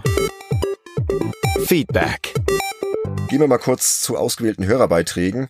Ich mache das jetzt auch wieder kurz, aber den fand ich irgendwie ganz interessant. Der ist von Freddie Mercury, geschrieben am 26. Dezember 2022 auf unserer Webseite spielerjournalist.de. Und er schreibt, Moin Bene, ein kleiner Kommentar, um mich bei euch im Podcast zu verewigen. Ich höre ihn ja schon länger und bin froh, dass ihr zurück seid. Natürlich wäre es noch besser, wenn ihr zweimal im Monat erscheinen würdet, aber so ist besser wie nüscht. Dafür aber bitte auch sehr lange, drei Stunden plus. Ja, äh, könnte ich jetzt diverse Sachen zu sagen ich spare ich mir. Jetzt kommt aber hier der interessante Part. Ich habe eigentlich, wie alle anderen auch, fast nichts auszusetzen, aber um wenigstens mal eine negative Sache anzusprechen. Es geht um die eingesprochenen Trenner, die finde ich ehrlich gesagt doch sehr peinlich und cringe. Ich meine, du sagst ja schon, welche Kategorie als nächstes kommt und dann kommt ein Bumper, für den sogar Geld bezahlt wurde und wiederholt das Ganze nochmal. Das finde ich sehr überflüssig, ist aber nur meine Meinung. Macht, wie ihr wollt. PS und bitte mehr über deine Trainertätigkeit berichten, das ist immer sehr interessant und stört überhaupt nicht. Die anderen reden ja auch über unwichtige Sachen wie Kinder und Herzschmerz. Da darfst du gerne auch darüber reden, keine Scheu. Also, Sehr interessanter Kommentar. Ich weiß gar nicht, wo ich anfangen soll, darauf einzugehen. Ganz kurz, äh, erstmal zu dieser Bumper-Geschichte. Also es ist bisher tatsächlich der erste negative Kommentar. Zu den Bumpern zu den Bumpern, zu Vincent Follow, übrigens ja auch der Synchronsprecher von dem Clive Rossfield im kommenden Final Fantasy 16, also ein Profisprecher und ich finde, es trennt es halt sehr schön und klar leite ich so ein bisschen über, aber das gibt nochmal so eine, ja, du weißt jetzt, okay, das ist jetzt hier die neue Kategorie und wir haben ja auch Timecodes, wo man dann genau sieht, hier startet der Conference Call. Wie gesagt, bisher hat sich keiner darüber beschwert, ist jetzt der allererste. Keine Ahnung, liebe Hörerinnen und Hörer, wie seht ihr das? Vielleicht könnt ihr euch kurz dazu mal äußern auf Discord oder auch auf der Webseite oder auch auf Social Media, wie ihr möchtet. Stört euch das auch? Würde mich jetzt mal interessieren, weil wir, oder ich auf jeden Fall, ich stehe da total dahinter, aber lasst mal eure Meinung hören, ja. Und ähm, was das Thema Folgenlänge betrifft, ist jetzt nicht immer der Plan, aber sie werden schon lang. Also Freddy ich glaube, da kannst du dich schon äh, mit uns ganz gut austoben. Und was das Thema zwei Folgen im Monat betrifft, würden wir gerne machen, ist zeitlich aktuell nicht drin, ist einfach ein Budgetproblem. Aber wer das möchte, ja, ich habe da so ein kleines Ziel erstellt auf Patreon. Wenn wir das erreichen, dann sind auch zwei Folgen vielleicht denkbar, weil dann können wir hier ein bisschen uns auch finanziell quasi selbst ein bisschen entschädigen, weil das halt vom Aufwand, ihr hört das ja, was wir hier alles zu tun haben, auch beruflich, die Familie und so weiter doch immer reinfunkt und wer weiß, vielleicht kriegen wir das ja irgendwann noch hin. Also abwarten, vielleicht in Zukunft. Das dazu. Dann haben wir noch Tim Hildebrand, der hat am 24.12.2022, also an Heiligabend, vormittags auf Discord geschrieben, und zwar Feedback zur letzten Folge 65 mit Heinrich Lehnhardt. Echt gute Folge. Games Insider sitzt jetzt wieder fest, aber bequem im Sattel. Mit fünf Podcastern erstaunlich gut zu hören. Hut ab an alle Beteiligten. Auch dass die Gäste durch die Folgenstruktur mitgenommen werden, mag ich ist inzwischen Gewohnheit, bei Andys Indie-Blog Steam zu öffnen. Direkt auf die Liste packen, die Sachen, so soll's sein. Genau. Und dann noch ein letzter Kommentar, ein Beitrag von Firwin am 31.12.2022. Auch auf Discord war das. Gerade die Folge fertig gehört. Hat nur etwas gedauert leider. Aber meine Herren, was soll bitte das Game of the Year mit diesem elend nix sagenden generischen From Software Titel oder diesem Haut drauf Klatsch Sony Titel? Es gibt nur ein Game of the Year 2022. Frech, noch frecher, wahnsinnig und sowas von geil. Tiny Tina's Wonderlands, das Spiel 2022. Gut, kann man jetzt drüber streiten, ist bestimmt ein gutes Spiel. Dann ergänzt er aber auch noch einen Beitrag weiter. Ansonsten schöne Folge, ich mag das neue Format und die Struktur. Und Heinrich witzig wie immer, werd mir wohl das Buch kaufen, auch wenn 1985 an mir als Zwölfjährigen damals voll vorbeigegangen ist. Bei uns in der Provinz waren wir mit dem Alter draußen Baumhaus bauen. Das Zocken kam dann zwei bis drei Jahre später und gleich mit dem PC.